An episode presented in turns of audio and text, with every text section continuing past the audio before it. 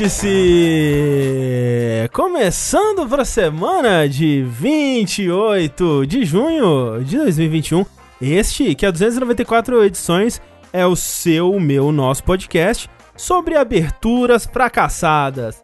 Sim, mal sabe você que todos esses 294, quase 300 podcasts, fomos nós fracassando em encontrar, em descobrir, em obter uma abertura satisfatória para, de fato, este podcast. Estamos aqui com os especialistas em aberturas, é, Jean-Claude Van Damme, Eduardo Sushi. O Vértice! Que hoje ele queria muito fazer uma abertura sobre política brasileira pro podcast.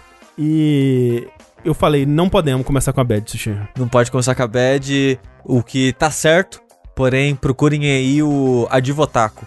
Faça o que você quiser da sua vida aí. é, se você procurar pelo termo Advotaco, você não vai achar porra nenhuma na internet. Mas, alguém que acha coisa na internet é Rafael Kina. Será? Que veio com uma ideia muito única, assim, de abertura, que foi negada, que era brinquedos sexuais de Bassara. Pior que isso é verdade mesmo, né? O pior, realmente pior. sugeriu. É verdade. Não, eu falei que a minha abertura ia ser sobre brinquedos sexuais, e aí a do Tengu ia ser uma panela de Bassara sexual. eu gosto que não é um brinquedo sexual de Bassara, é a panela de arroz. Isso, que é que eu enfio uhum. o pinto no arroz, assim. Não, você uhum. bota o pinto e aí quando uhum. você tira, é arroz. Entendeu? Ah, meu pinto vira arroz. É, ah, é, piorou.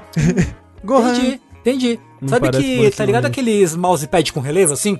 Que normalmente uhum. tem, tem, tem teta de, de, de anime? Tem um mousepad que é a bunda do Masamune, assim. O volume é a bunda. O Masamune tá meio de costas, assim, deitadinho. e o volume é, a, é, as duas bandas da bunda dele, assim. Fica aí a informação. Incrível.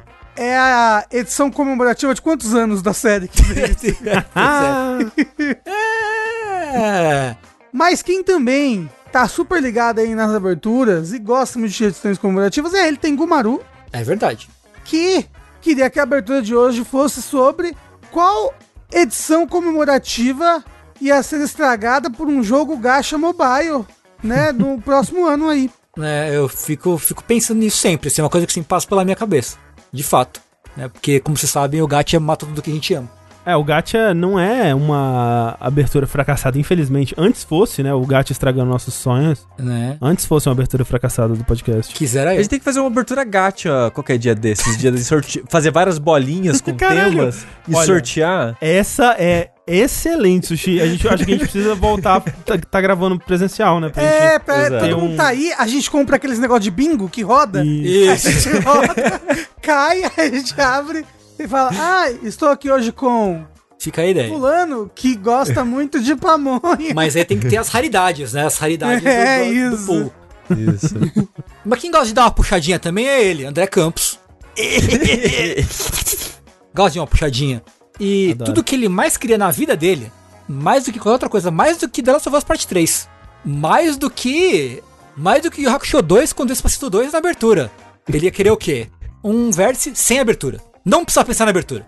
Putz, seria maravilhoso isso, hein? Que ideia, né? Quem qual teve essa ideia? Qual episódio começou isso? Olha, eu não sei, mas é uma... Ai, eu não sei. Alguém, alguém poderia me avisar quando foi que perdemos nossa inocência? quando foi que a, a, pureza nos foi, nos foi roubada na abertura do Vértice? Porque realmente estamos aqui, a gente ficou um tempo, a gente ficou uns 40 minutos pensando na abertura desse podcast ficou. e não conseguimos pensar em nada de útil. Significa que Ó, tá chegando o 300 aí, hein? O 300 é o momento de mudar a abertura. Você acha? É, alguma mudança tem que ser. As pessoas estão esperando alguma coisa especial no, no Vértice 300, né? Acho então a gente pode aproveitar aí pra mudar a abertura. O que, que vocês acham aí? Não, eu acho que a gente devia botar uma abertura ainda mais complexa, sabe? É uma coisa muito louca. pra, pra, pra, quando tiver convidado, o convidado ficar ainda mais confuso do é, que tá nossa, acontecendo. Sempre, sempre tem convidado, tipo, eu sei que é uma péssima ideia, mas assim, a gente faz a abertura assim, você me desculpe, por favor. E ninguém entende. É. A pessoa só entende durante, aí quando chega a vez a pessoa precisa. Ah, era Bora. isso que eu tinha é, que fazer. É, porque a gente, a, a gente fala pra qualquer pessoa, né? Ô, oh, quer participar do Vértice? Ok. Aí chega, entra, falta 5 minutos pra começar, aí a gente fala. Eita, a abertura é hoje assim. Qual peixinho dourado o amiguinho queria botar no aquário dele, entendeu? Aí a gente começa a gravação, a pessoa fica completamente. a pessoa sim, aham, claro. Aham. Um peixinho sim. dourado. E eu apresento o André? Como assim? é sempre assim. É, é maravilhoso sempre. Assim, uh, fica aí a dica, né? Pra você. Se a pessoa tá participando pela primeira vez do Vértice, na abertura Observe o olhar de terror nos olhos da pessoa. Assim, é sempre bom. Mas o que não me dá terror é saber que temos tanta gente aqui assistindo a gente ao vivo no twitch.tv barra jogabilidade. É saber que depois de dessa transmissão aqui, o podcast será editado e disponibilizado nas plataformas de podcast aí, onde quer que você escute podcast, provavelmente, se você procurar por jogabilidade, você vai encontrar é, lá no Spotify, no Google Podcasts, no Apple Podcasts, no Pocket Cast da vida aí, aplicativos diversos. Você pode procurar por jogabilidade, você vai achar tudo que a gente faz aqui. Até no OnlyFans tem. Procura lá, vai ter também lá. Pode procurar no OnlyFans também, talvez vai ter. E também, né, é bom lembrar que se isso tudo acontece, é porque pessoas como você vão lá mês após mês e contribuem com o valor que lhes é adequado a ser dedicado à jogabilidade, mas assim, qualquer valor já faz toda a diferença. A partir de um real aí você faz toda a diferença para que a gente continue a fazer isso aqui toda semana. Pessoas, por exemplo, como o Rafael Dourado, que é um participante ex-BBB aí, ó, porra. Que alegria. louco, loucura. Não tem um ex-BBB Rafael Dourado? Tem? Tem um Dourado. Tem um Dourado. Se é Rafael. Mas o que eu sei é que tem também aqui o Caio Silva. E, e é o que eu sei também é que tem aqui o Thiago Munhoz Faedo. E o que eu acho que eu sei é que tem o Hugo Araújo Cali. Muito obrigado. Inclusive fui corrigido ali que não é Rafael Dourado, é Marcelo Dourado. Então o irmão do ex-BBB aqui é Muito obrigado. Pessoas como essas que fazem o sonho ser possível, torne-se também um, um, realizador dos nossos sonhos aí, contribuindo com o que for possível. Lembrando que a partir de 15 reais ou com o seu sub na Twitch, né? Você tem acesso ao nosso grupo do Discord aí, que tem um podcast bônus, que tem uma, uma comunidade maravilhosa. E temos agora também no chat rolando agora o, o Tenth Doc dando sub de presente pra geral. Ô, Muito obrigado. Muito obrigado. Que isso? E obrigado. agradeço o, o Tenth Doc. Muito obrigado. Eu, pós-pandemia, vou dar de presente pra geral também. Coisas assim que você está perdendo escutando a versão editada desse podcast. Então, que tal, segunda que vem, compareça aqui twitch.tv jogabilidade, faça parte dessa baguncinha gostosa. E na verdade, qualquer dia da semana que você comparecer ao nosso canal, twitch.tv barra jogabilidade, provavelmente vai estar rolando alguma live, porque a gente tem lives todos os dias aqui. O Twitch é, é o lugar do, do divertimento. Não é isso? É, é, o, é o logo? Isso. É a tagline da Twitch. Eu é. queria fazer um adentro aqui. Um adentro. Que é assim, né? André falou aí que a gente precisa. Todo valor é um valor, toda ajuda, e é verdade. E eu queria dizer uhum. o seguinte: Hey Jack, nosso podcast de anime, acabou a temporada, certo? É verdade. O, o, último episódio ainda não foi lançado, sai essa semana. Sai essa semana. A gente sabe se vai renovar pra próxima? Não.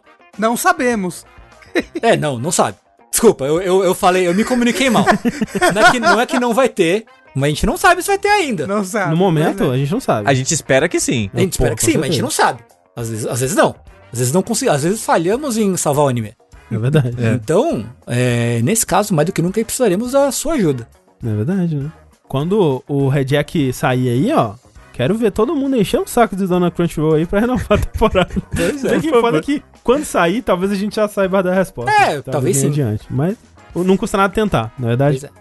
Então, olha só, o primeiro jogo que a gente vai falar aqui hoje, Tengu, acho que eu e você só jogamos, é isso? Será? Não sei. Eu acho que foi sim. É, é um jogo de mistério. O mistério do porquê a gente tá falando desse jogo antes dele ter lançado. Ué, é um grande né? mistério. Porque, afinal né? de contas, um grande mistério. É, inclusive, um bloco que tá fora do, da versão ao vivo, né? Você que tá, ouviu, acompanhou aí a versão ao vivo desse podcast. Talvez esteja confuso, confuso aí, porque, ué, eu não lembro desse conteúdo. E é justamente porque a gente recebeu o preview com uma certa antecedência, uma grande antecedência, na verdade, desse jogo, que vai sair só dia 27 de julho aqui.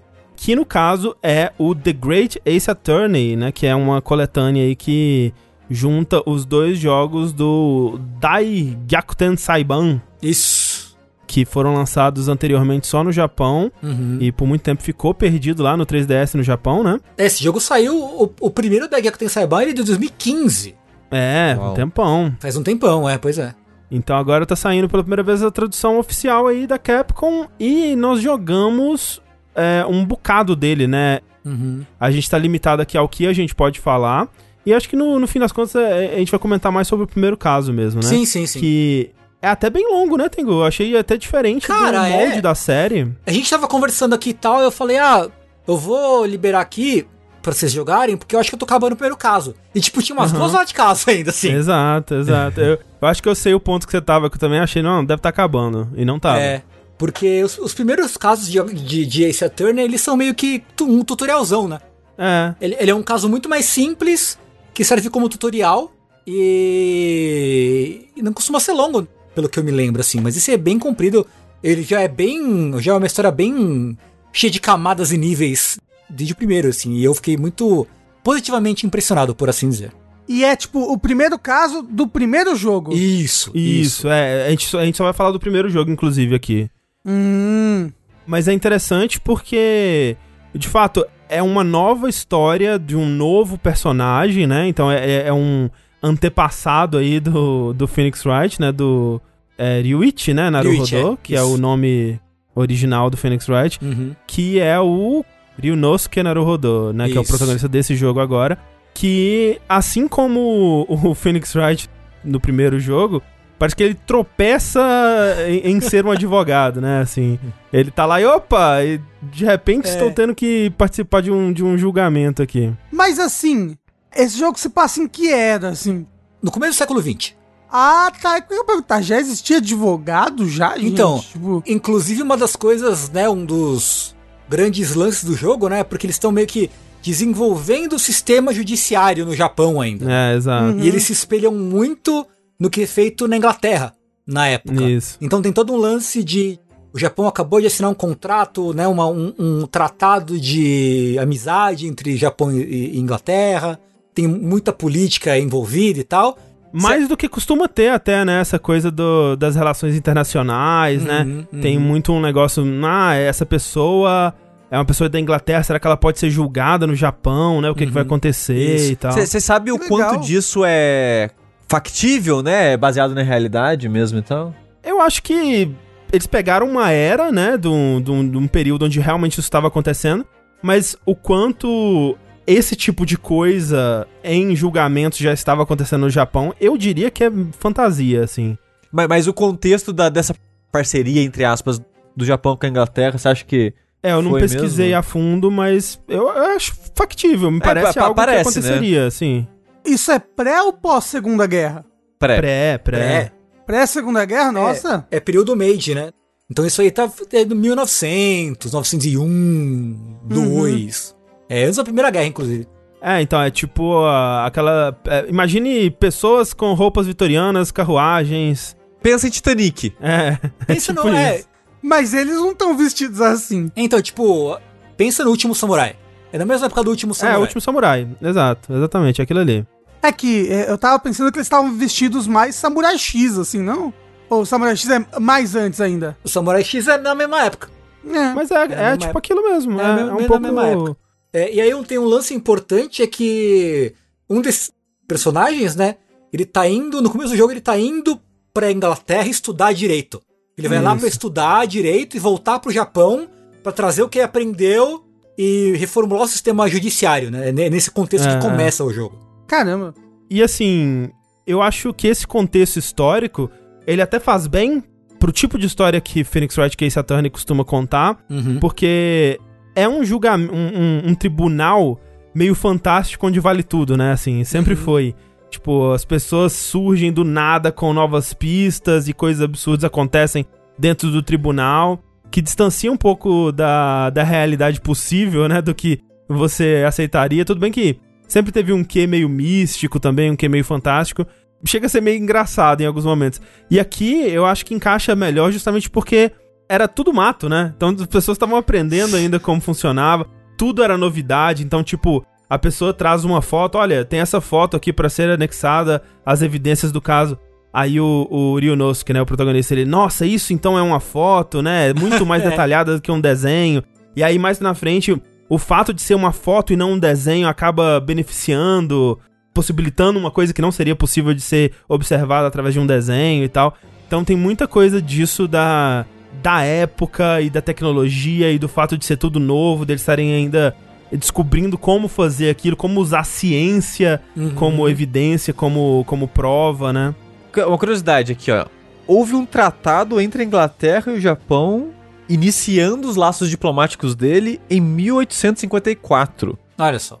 Mas uma aliança formalizada aconteceu em 1902. Então ah, então tá é isso aí, ó. Aí, ó. É, tá aí, é ó. Isso. Confirmado. É. Né? É disso aí, porque é, é, bem disso que fala o primeiro caso, né? Tipo, uhum. em resumo, sem dar muito spoiler, o Ryunosuke, ele se vê envolvido numa trama de assassinato, onde acusam ele do assassinato de um professor universitário da Inglaterra, que estava à visita no Japão. E ele, que era um estudante, tinha um amigo que estava, como o Tengu disse, queria se tornar um advogado, estava para viajar para Inglaterra para estudar lá e tal. Ele se vê na situação de ter que defender o Ryunosuke o Ryunosuke acaba tendo que se tornar o próprio advogado com o amigo dele como ajudante somente ali naquele momento, num julgamento que é todo estranho, né? Porque ele tá sendo julgado só pros militares, de uma forma que tem que ser julgado muito rápido, porque a Inglaterra tá cobrando, né? Então eles têm que ter uma coisa de a gente precisa de uma resolução muito rápida desse caso, porque nossos parceiros, né? A gente não pode perder essa diplomacia, a gente tem que cuidar dessa relação aí, mostrar trabalho.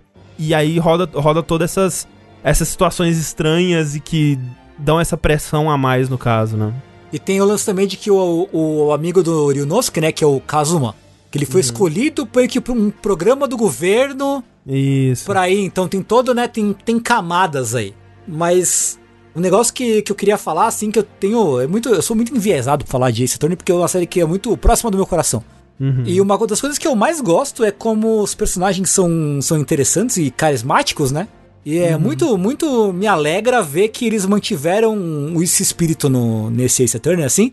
Porque, cara, o Ryunosuke todo gelado, assim, com os olhinhos de um lado pro outro na animação. Ou quando ele, tipo, né, que o, o Phoenix ele tem aquela, aquela animação clássica de bater com as mãos na...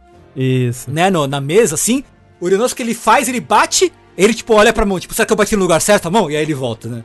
É, então, é porque, tipo, é, é engraçado porque no começo, né, ele tá travadaço, todo, todo olhando nervoso assim, e especialmente no começo do caso, o Kazuma é que tá guiando, né? Então o Kazuma vai puxando as coisas e apontando o dedo e gritando e batendo na mesa e tal, aquelas coisas todas de que a gente já viu o Phoenix fazendo e tal. E o Ryunosuke, ele vai olhando assim, tipo, vai se impressionando, né? Ele vai achando da hora, assim, é. ele fazendo. Então quando ele bate na mesa, o Ryunosuke mesmo assusta assim e olha. E aí, aos pouquinhos, ele vai tentando fazer também, né? Uhum. Todas as primeiras vezes que ele bate na mesa, não faz aquele barulhão todo, né? Faz um Aí ele olha assim meio tipo, não, não deu. Mas eventualmente ele consegue. E eventualmente ele aponta o dedo também, né? Então, uhum. ao longo desse primeiro caso, você vai vendo ele pegando gosto pela coisa, entendendo como funciona, né? Sim. Então isso é muito legal. Inclusive, era um medo que eu tinha quando eles passaram da pixel art pro 3D, eu tinha medo que perdesse um pouco da expressividade da pixel art, né? Que era muito. É, era parte do charme, né? Ver aquelas expressões, as animações e tudo mais. E eu fico muito feliz, porque os dois que eu joguei, né? São, tem dois Phoenix Wright mesmo, esse Attorney no 3DS. Sim. Mais esses da IGEC tem e. Não sei o se tem Layton outros, né? Que são 3D. Que é 3D. É, pois é. Dos dois que eu joguei, eu achei que eles fizeram muito bem isso. Os personagens são muito expressivos, né? É, aquela coisa do né, eventualmente chega uma testemunha que você sabe, não, é esse filho da puta aqui que é o culpado, né? uhum. E você vê ele se desmontando aos poucos, né? E a animação dele ficando puto e, e revelando tudo, enfim, né? E se revelando como um vilão ali é algo que foi sempre sendo escalado, cada vez mais absurdo, né? Uhum, uhum. E na, na, desse aqui, tipo, é muito louco que, tipo, começa a voar umas paradas, é, assim, é cara, é muito... Eu acho que o, o, a minha testemunha favorita do primeiro caso é o soldado. Porque, tipo, uhum. é um soldado que ele tá. Você vê que ele tá com uma coisa amarrada no peito, né? E nas costas. E aí, quando ele começa a falar, você tu, tipo, nhé. Ele diz Nicolas, uhum. nhé. E o Urinovski, tipo, cara, eu ouvi alguma coisa, tem alguma coisa errada aqui, eu vi um barulho. E de repente, tipo, começa, sei lá, um, um bebê surgir pelas costas do cara, assim. e ele empurra a cabeça do bebê de, de volta. e aí começa, tipo, você vê que ele tá carregando um bebê nas costas, né? Aí o bebê, tipo, é. ele pega, tipo, um catavento e bate na mesa, o bebezinho começa a soprar o catavento. É. Aí tem hora que ele bota o bebê em cima do, da bancada, ele faz, bate continência, o bebezinho bate continência junto. É, sim. É muito engraçado esse rolê do bebê, cara. A gente que é meu boneco favorito. É, é, muito, é tudo muito cheio de personalidade, né? Tipo, tem a outra testemunha que é um velhinho das antiguidades lá, que ele. O tempo todo ele tá analisando um, uma, algum, uma, alguma relíquia diferente, assim. Toda hora que corta a câmera pra ele, ele tá pegando uma coisa diferente. Às vezes quando tá pegando uma, uma faca e analisando um pote e tal. Toda hora tem, tem muita coisinha acontecendo na, nas animações. É tudo feito com muito cuidado, assim. Sim. Sobre isso da personalidade, uma das coisas que é bem característico do, da série Phoenix Wright são o design de personagens no geral, uhum. meio carnavalescos, espalhafatosos, assim. Nesse também tá um pouco assim, apesar da época ser diferente. Eu acho que ele teve um auge, e eu acho que esse auge foi mais, talvez, na, na, na época dos jogos 2D mesmo. E hoje em dia, pelo menos desses os dois primeiros casos, né, que foram os que eu joguei, uhum.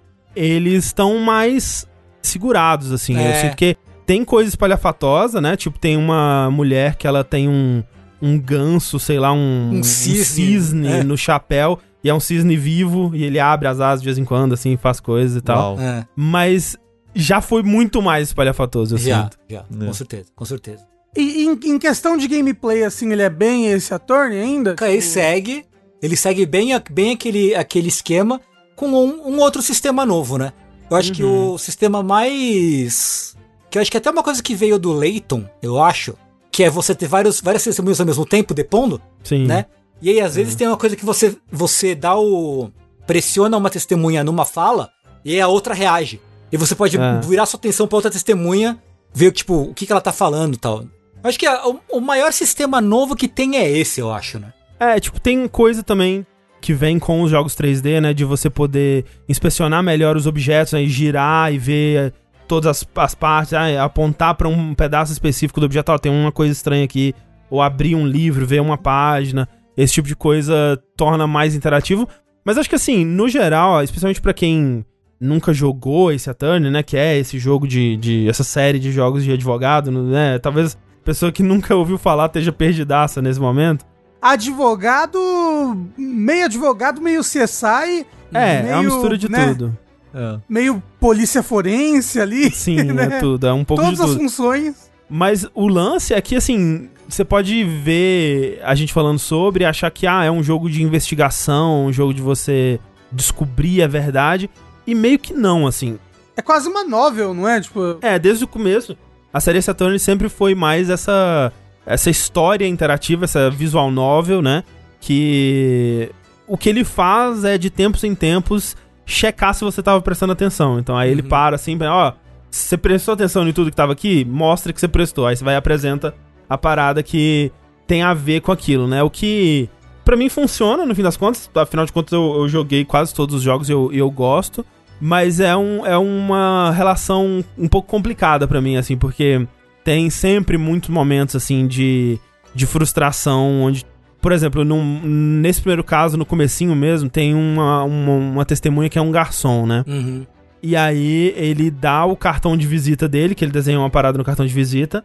E na hora que ele te entrega o cartão de visita, ele fica. Você vê que ele fica claramente preocupado de estar tá entregando o cartão de visita. Ele fica suando frio assim. Até apontam, hum, tem alguma coisa estranha acontecendo. Só que deixam por aquilo mesmo.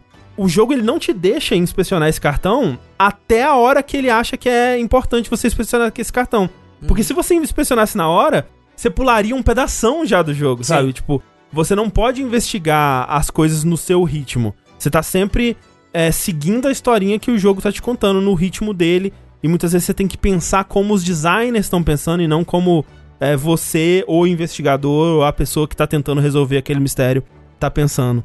É mais tipo uma história interativa, né? Tipo... Exato, é. Mas é curioso que a série já teve o quê? Quase 10 jogos entre os spin-offs, os jogos mais. principais é, aí. É. E eles não pensaram, ah, a gente tem que arrumar isso. Não, é uma característica Exato. que eles é, abraçaram. Não é um problema eles deles pra porque, eles. É porque, tipo, eu acho que no geral é um sentimento meio que, para mim, desanimador, sabe? Dá para eles. Teria como, no caso, fazer uma história que se revela de uma maneira menos frustrante para quem tá acompanhando ela nesse Eu sentido, acho, é. sabe? Mas eles parecem não se preocupar com isso, porque eles ativamente acontece isso em todos os jogos sim, deles, sim, né? sim, sim, direto. É o tempo É, todo é- mesmo. E, É o gancho, entendeu? Porque você, você sabe que você, porra, devia inspecionar esse cartão aqui. Mas o personagem, sabe? Ou já tá na hora, na hora da história que vai precisar, que o roteiro vai precisar daquilo, entendeu? Não vai- É, é mais, tipo, a história que vai ser contada é o, é o negócio principal e o jogo é secundário. assim, Então, sabe? mas eu nem tô falando do jogo, eu tô falando da estrutura da narrativa que eles colocam mesmo. Porque daria pra fazer uma história com essas mesmas batidas sem gerar esses, essas travas assim. Uhum. Porque uma pessoa normalmente olharia o cartão naquele momento. Exato, né? Especialmente com o cara Entregando. agindo estranho, é tipo, a pessoa né? te entregou o cartão, você olha o cartão, mas É. o jogo na história não olha o cartão, sabe? Então, Isso, isso. é, é uma estranheza ali que uma pessoa normalmente não agiria dessa forma. É, e tem- Mas a história precisa que haja dessa é, as, forma. as, as pessoas, às vezes, elas têm que agir de uma forma muito estranha e pouco lógica até pro ritmo que a história tá, tá contando. Por exemplo, tem uma parte que eu vou inventar aqui, mas, né, tipo, eu vou trocar os elementos pra não dar spoiler, mas basicamente o que acontece é assim, tem uma vítima que ela foi assassinada por um, por um animal que a gente acha que esse animal era do suspeito X. E aí a acusação ela fala: "Não, mas assim, a gente testou o suspeito X, a gente investigou o suspeito X e a gente confirmou com 100% de certeza que o suspeito X não tem cachorros. Então a gente pode confirmar aqui que a vítima não foi morta por cachorros. E aí todo mundo, ah, meu Deus, era a nossa única chance a, a- a vítima ter sido morta por animais e agora que foi confirmado que ela não foi morta por cachorros, a gente não tem como mais avançar nisso, é impossível, não tem nenhuma outra alternativa. E você, enquanto jogador, tá tipo, tá, mas e outros animais? Tá, e gato, e, e- sei lá, jacaré, crocodilo, e, e qualquer outro animal. Pergunta sobre qualquer outro animal, pelo amor de Deus. E a resposta era outros animais. Só que, nossa, até chegar nos outros animais, nossa, mas dá uma volta, dá uma volta. E eles tratam aquilo como se fosse um grande plot twist, sabe? E você o tempo todo, não, eram outros animais, era, era, era gato, era outra coisa, literalmente. E, e isso é meio frustrante, sabe? Então, tipo, tem bastante disso. E essa é a parte de Phoenix Wright que eu acabei aprendendo a lidar. Tipo, pra mim, hoje em dia, já é parte da experiência. Antigamente me incomodava muito mais, hoje em dia, ah, é, é o Phoenix Wright fazendo, né? Esse é a Tony fazendo o que eles fazem, né? Então. É, pra mim é tipo, quando eu jogo assim, eu sinto que eu tô mais lá pra ver o pessoal ser meio burro.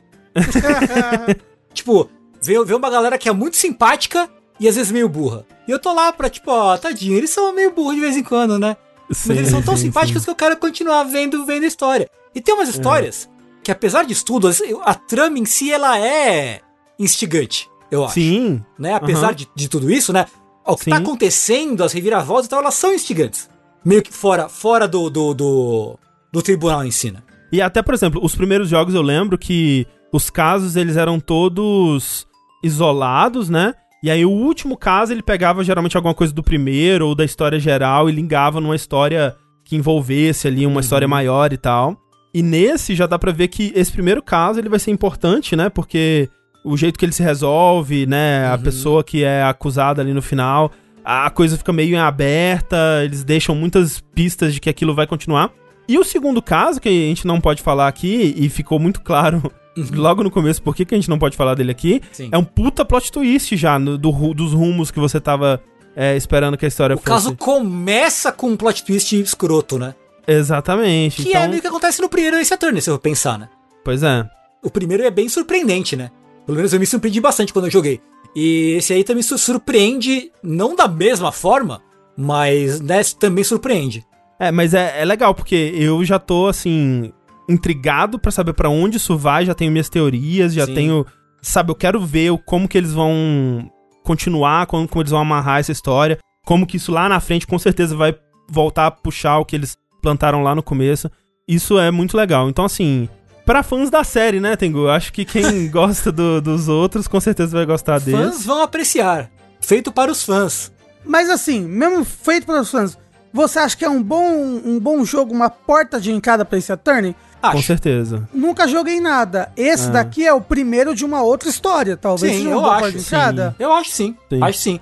Acho que assim, o que, que você vai perder? Ah, primeiras, algumas referências, uns caçoetezinhos que um boneco tem, ah, esse personagem age igual aquele outro boneco agia lá atrás. É a mesma animação, né? É, assim, sim. Então. É descendente. Ou é, é, é tipo, o, o primeiro promotor, né? Que é sempre o, o, o Pain, né? E agora ele tem uma uma versão é, Japão antigo, assim, né? Sim. E, e aí, como que os cacoetes antigos dele vão ser adaptados pros do Japão antigo e tal. Sim, sim.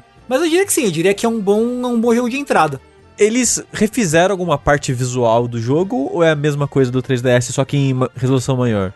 Eu acho que as texturas devem estar em resolução maior também, porque o jogo tá bem bonito, assim. Eu, tá. A gente tá jogando no, no Switch, né? Eu acho Sim. que ele, ele vai sair também pra PS4 e PC e, né, com a resolução 4K, assim, ele deve ficar bonitaço, mas as texturas são bonitas, assim. São meio borradinhas, mas, tipo, não, não incomoda nem nada o estilo de arte é tão forte, assim, o jogo, né, os cenários e os personagens são tão bonitos que ele carrega. Sim, com certeza. É, ele, ele, ele parece um bom jogo pra Switch, assim, né? Ah, é. Em consideração que ele era um jogo de portátil. É, antes, sim. É.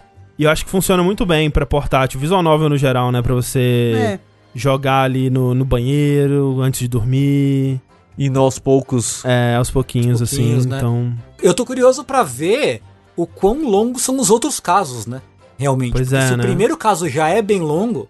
É, o primeiro ele é a duração de um caso normal do, dos outros jogos, é, eu sinto, né? Sim, sim. Acho que tem umas três horas quase o primeiro caso, acho. Nossa, pá mais, viu? É. Umas, acho que eu tenho, levei umas quatro horas o primeiro. É. Caralho, é um filme, né? Então, o primeiro caso. é, maior, dois filmes. É, é um Snyder Cut. Um, uh, ou, é, um, Snyder um, Cut. um filme só do Zack Splinter. Isso. Mas tô feliz, tô, tô contente. Tô também eu tô me senti revitalizado, assim, rejuvenescido pelo jogo. E que pacote legal, né? Porque vem os dois jogos, né? Pelo é. preço. Pelo preço cheio, né? Sim, sim, sim. Então, eu acho que vale bastante a pena aí. É, e com isso agora tem quase todos os jogos lançados oficialmente, né? No ocidente. Falta só o Investigations, Investigations 2. Investigation 2, eu acho que sim. Eu acho que é só, talvez. Alô, Capcom, esse daí não vai, né? Porque ele era 2D ainda, é, eles não vão querer lançar. Esse é difícil.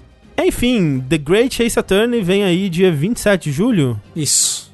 Obrigado, Capcom, que mandou a, a chave pra nós, né? De preview, exato. É o primeiro preview da jogabilidade, eu acho.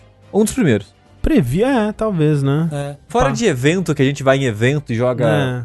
né, versões assim e tal. Ah, eu digo desde já que periga estar entre os meus jogos do ano, hein? Olha aí. Olha aí, hein? Nada não.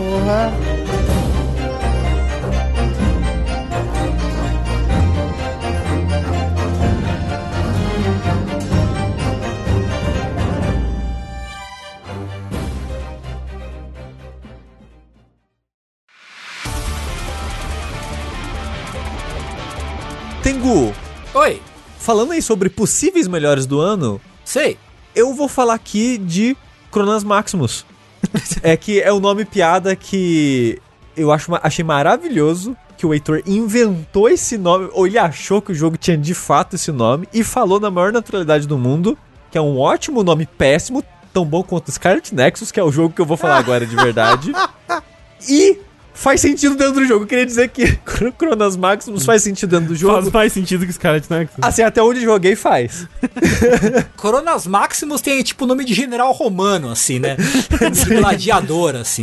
Tipo Gluteus Maximus. Mas a gente precisa, a gente precisa muito de um gerador de, de nome de jogo merda, aleatório, sabe? Porque, nossa, Scarlet Nexus é muito é um muito, desses. É muito. Mas, falando do jogo em si, que surpresa. Tá surpreendido, Sushi? Estou surpreso. É, é, porque assim, esse jogo. Talvez você saiba. Talvez eu tenha uma pergunta, então. Talvez é. eu ia dar uma informação, mas talvez seja uma pergunta. Ele é de parte da equipe do Code Vein, né? O produtor é o mesmo, mas não é a equipe inteira, é isso? Então, eu pensei em pesquisar isso, acabei esquecendo, mas eu ia pesquisar isso. É, o produtor eu sei que é o mesmo. É, eu sei que a parte visual, pelo menos, deve ter uma boa gente da equipe intercalando ali nos dois jogos, porque visualmente ele lembra muito os jogos dessa equipe, que é, é aquele God Eater, uhum. o Cold Vein e agora, né, o, o Scarlet Nexus. Tem esse visual bem próximo, assim, um do outro, de um anime meio genérico, meio sci-fi, meio cafona, meio ed. Meio Sword Art Online. É, que assim, Isso. eu acho bem ruim, pra ser sincero. A parte estética eu acho bem ruinzinha, assim. É mesmo? Do Scarlet Nexus? É. Nossa. De todos esses jogos, assim, eu acho. Ah, não, ó, tipo, eu acho o design dos personagens genérico. É genérico, mas é Ed, então a garotada fica feliz. Mas visualmente, assim, tipo, a interface é legal, sabe? É um. Me lembra muito, Sushi, aquele jogo que o Tengu gosta muito lá, da pessoa que escraviza o cachorro. Eu sempre esqueço o nome. ah, sim. Ah, sim, eu vou, eu vou falar. Astral Não, mas Chain. o Astral Chain ele é muito mais estiloso, Rafa. É. Porque o Astral Chain ele, ele tem um, um quê de cybercop, assim, de, de é. tokusatsu hum, anos 90, é verdade, assim, verdade. que eu acho que é, que é mais legal. Mas é, eu não sei, esse negócio meio digital, é, a Angélica caindo no Digimundo, sabe? Eu, acho, eu, eu acho interessante, eu acho a estética dele bonitinha. Esteticamente, assim, eu concordo que é, o, o, design dos personagens é meio genérico, mas mais talvez por conta do fato de que a maioria dos personagens estão uniformizados, eles acabam parecendo um com os outros e o, o que eles usam para diferenciar são um pouco de arquétipos meio batidos, assim, de, de design de personagens de anime, então eles não têm alguns designs muito únicos ou memoráveis para os personagens, de fato, mas todo o design da tecnologia, do mundo, tipo as cidades meio cyberpunk deles assim, eu acho muito legal, cara. Eu, acho, eu gosto bastante mesmo. Acho que é um jogo muito bonito no geral. Quando você tá em missões e aí aqueles mapas abertaços, assim, vazios, genérico, genérico pra caralho, é um pouco decepcionante. Mas principalmente nos lugares de história, né? Que é a cidade, dentro de, de ambientes, assim. Eu gosto bastante do design de tecnologia e, e, visualmente, né? Tecnicamente é um jogo que eu acho bem agradável de olhar, assim. É ok para mim, sabe? Eu não gosto muito do design dos personagens no geral, assim. Eu acho que nem você falou, o mundo das as dungeons, entre aspas, do jogo, onde a parte vai ter mais gameplay e tal, são áreas vazias e sem muita personalidade. O level design também não é tão relevante uhum. assim. Mas, por exemplo, Sushi, aquela cidade que você vai no comecinho que tem uns prédios vindo do céu dobrados, assim. É da hora, tem uma, umas coisas visualmente muito interessantes. Design dos inimigos, né? Aquele inimigo que é umas pernas de manequim, assim, e, e uma, um buquê de flores então, na parte de cima. É madoca, né? Pra caramba. isso que eu ia comentar, os inimigos no jogo, eu não acho tão legal assim, talvez por causa da modelagem que eles fizeram de fato. Mas quando você vai meio que no index do jogo, né? Você pode ver meio que como se fosse um, um uma concept art do, dos inimigos com umas informações sobre ele é, no menu do jogo. E a concept art deles eu acho muito bonita. A, a, a, o conceito em si mesmo, né, da original dos monstros, eu acho bem interessante da maioria deles. Só que quando foi traduzido pro jogo em si, eu não acho tão bonito assim. Ah, eu gostei, eu achei legal. Tipo, tem um, uns chefes, assim, que são bem. Eu achei bem da hora. O design é, é bem único, essa parte. Tipo, enquanto os personagens em si tem bastante genérico, né? Os inimigos, eu não vi Madoka, então talvez esse seja o, o motivo de eu achar bem único, porque o Rafa já com, comparou com Madoka. Mas para mim, que não vi Madoka, achei bem único. É, eu vi Madoka e não acho muito Madoka, okay. não, mas. Ah, né? não. Aque, aquele bicho com a perna e o buquê é muito Madoka, Sushi. Nossa senhora. É, é não sei. Madoka, eu acho que é uma coisa mais Romero Brito, né? Não? Não, é que Madoka é colagem, né? A parte da mundo das bruxas são várias colagens. É, assim. é de, depende muito do, da dungeon que elas estão em Madoka, entendeu? Uhum. Cada dungeon é um estilo de arte. Mas deixando claro que eu fiz na abertura de falar que ele é um dos melhores jogos do ano para mim, possivelmente. Ele é, é, é, um leve exagero, mas eu consigo ver ele genuinamente num top 10, assim, sabe? Uhum, uhum. Porque ele é um jogo que tem umas partes que eu adoro. Tem umas partes que eu fico, pelo amor de Deus, o que tá acontecendo aqui, sabe? Uhum. E é um jogo que eu tô constantemente, tipo, apesar de eu estar tá gostando, eu queria estar tá gostando mais. Ele tinha uhum. potencial de ser mais. E eu me pergunto o que aconteceu e uma dessas coisas, começar pela parte que eu menos gosto, é a história do jogo. E agora o Rafa vai falar o que ele falou para mim no Telegram, que é: "Ah, mas é anime". Mas aí eu acho que é diminuir os animes, sabe? É diminuir o anime. falar que tipo, ah, só porque é uma história meio meio sem pé nem cabeça, meio mal explicada ou meio genérica, umas coisas assim, tipo, ah, é anime, foda-se. Eu acho que é tipo meio que diminuir anime no geral, sabe? E assim, você tá certíssimo de, de, diminuir os animes. Eu acho que temos que diminuir mais, inclusive. é, porque a história desse jogo, ele leva muito mais a sério do que eu achei que ia levar, e isso me surpreendeu. Porque esse jogo, ele é meio que quase um Persona Strikers, assim? Eu, eu ia falar isso, ele lembra, né? É, no, no sentido de que ele tem um momento de história, ele vai ficar um bom tempo em história. Uhum. Aí ele tem um momento de gameplay, que ele vai soltar você meio numa dungeon, entre aspas, e você vai ter um bom momento de gameplay ali. E depois você vai intercalando nesses arcos lembra mais ou menos um JRPG mesmo, como Persona, ou até um visual novel desses mais. Uma coisa meio Fire Emblem também, né? Os mais é, modernos. Exato, eu acho que Fire Emblem, o Treehouse especificamente, eu acho é. que é uma é. boa comparação para ele, sim. Porque ele vai intercalando entre três estágios, mais ou menos, na verdade. Que é a parte de gameplay, a parte de história e um intervalo entre os capítulos do jogo, que ele é separado em capítulos, que é a parte onde você e seus amigos estão numa base escondida, secreta, que vai ser o momento de socializar. Que você tem meio que um social link com seus amiguinhos.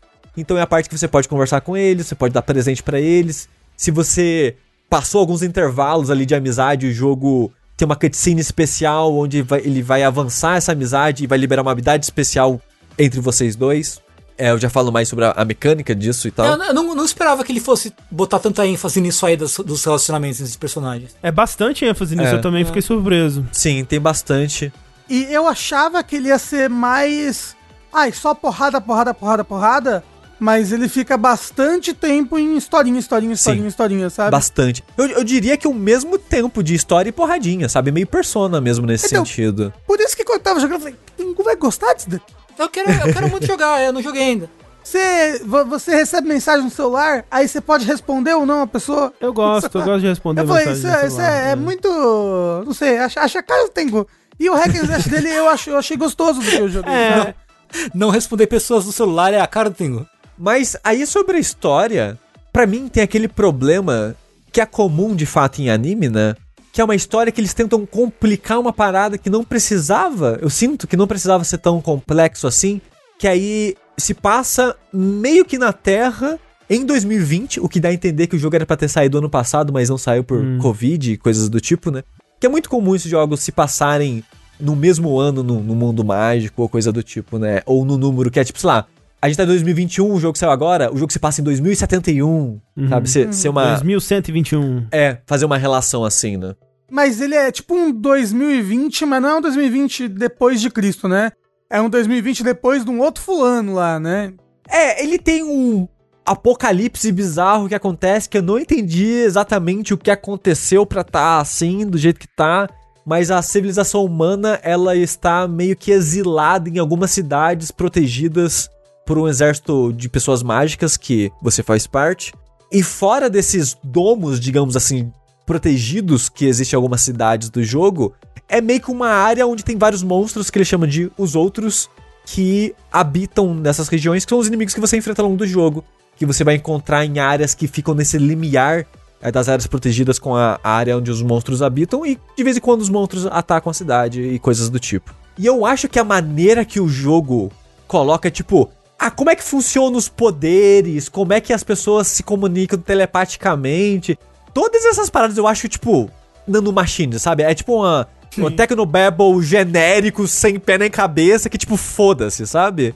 Fala magia. É, é magia. magia, sabe? E o jogo, para mim, a história dele é repleta dessas.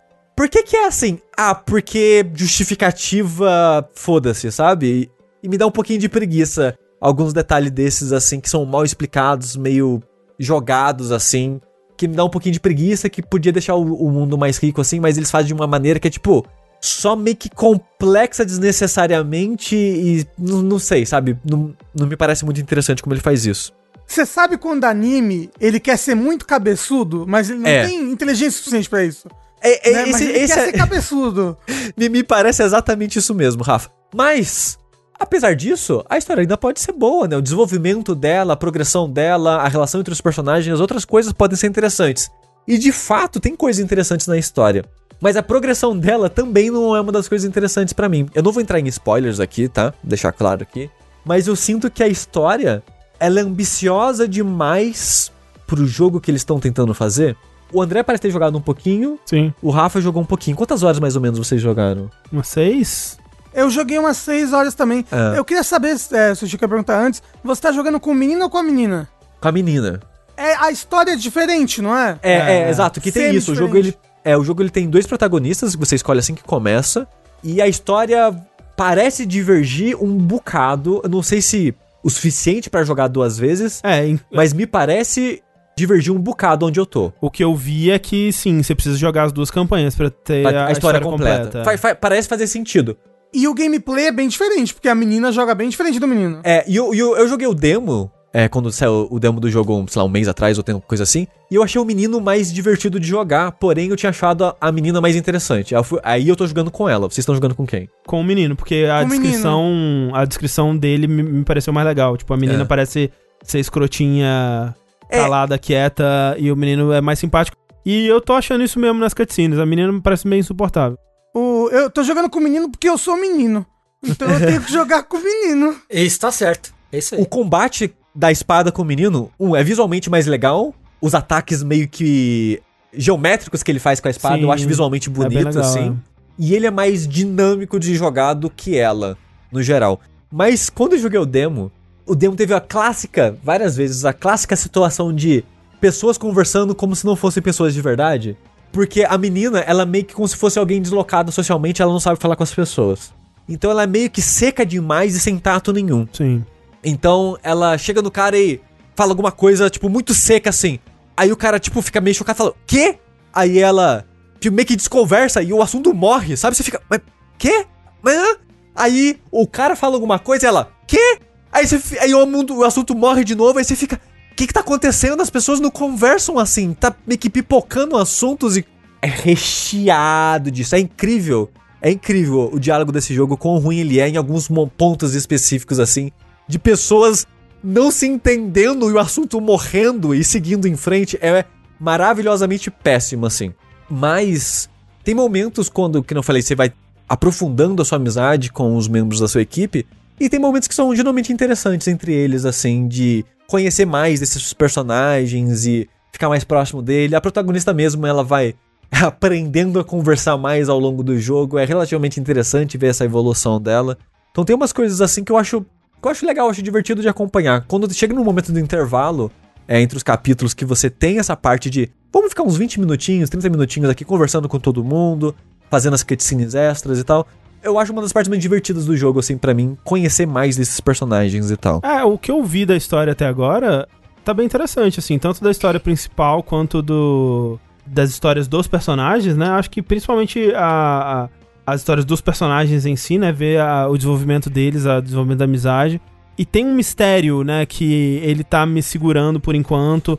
Que, né, o protagonista ele foi salvo quando ele era criança por uma pessoa que parece muito a menina protagonista e ele quer saber por que, que esse é o caso, o que que tá acontecendo e tal. Então ele vai tentando investigar isso e entender, desenvolvendo uma amizade com essa, com essa menina por conta disso.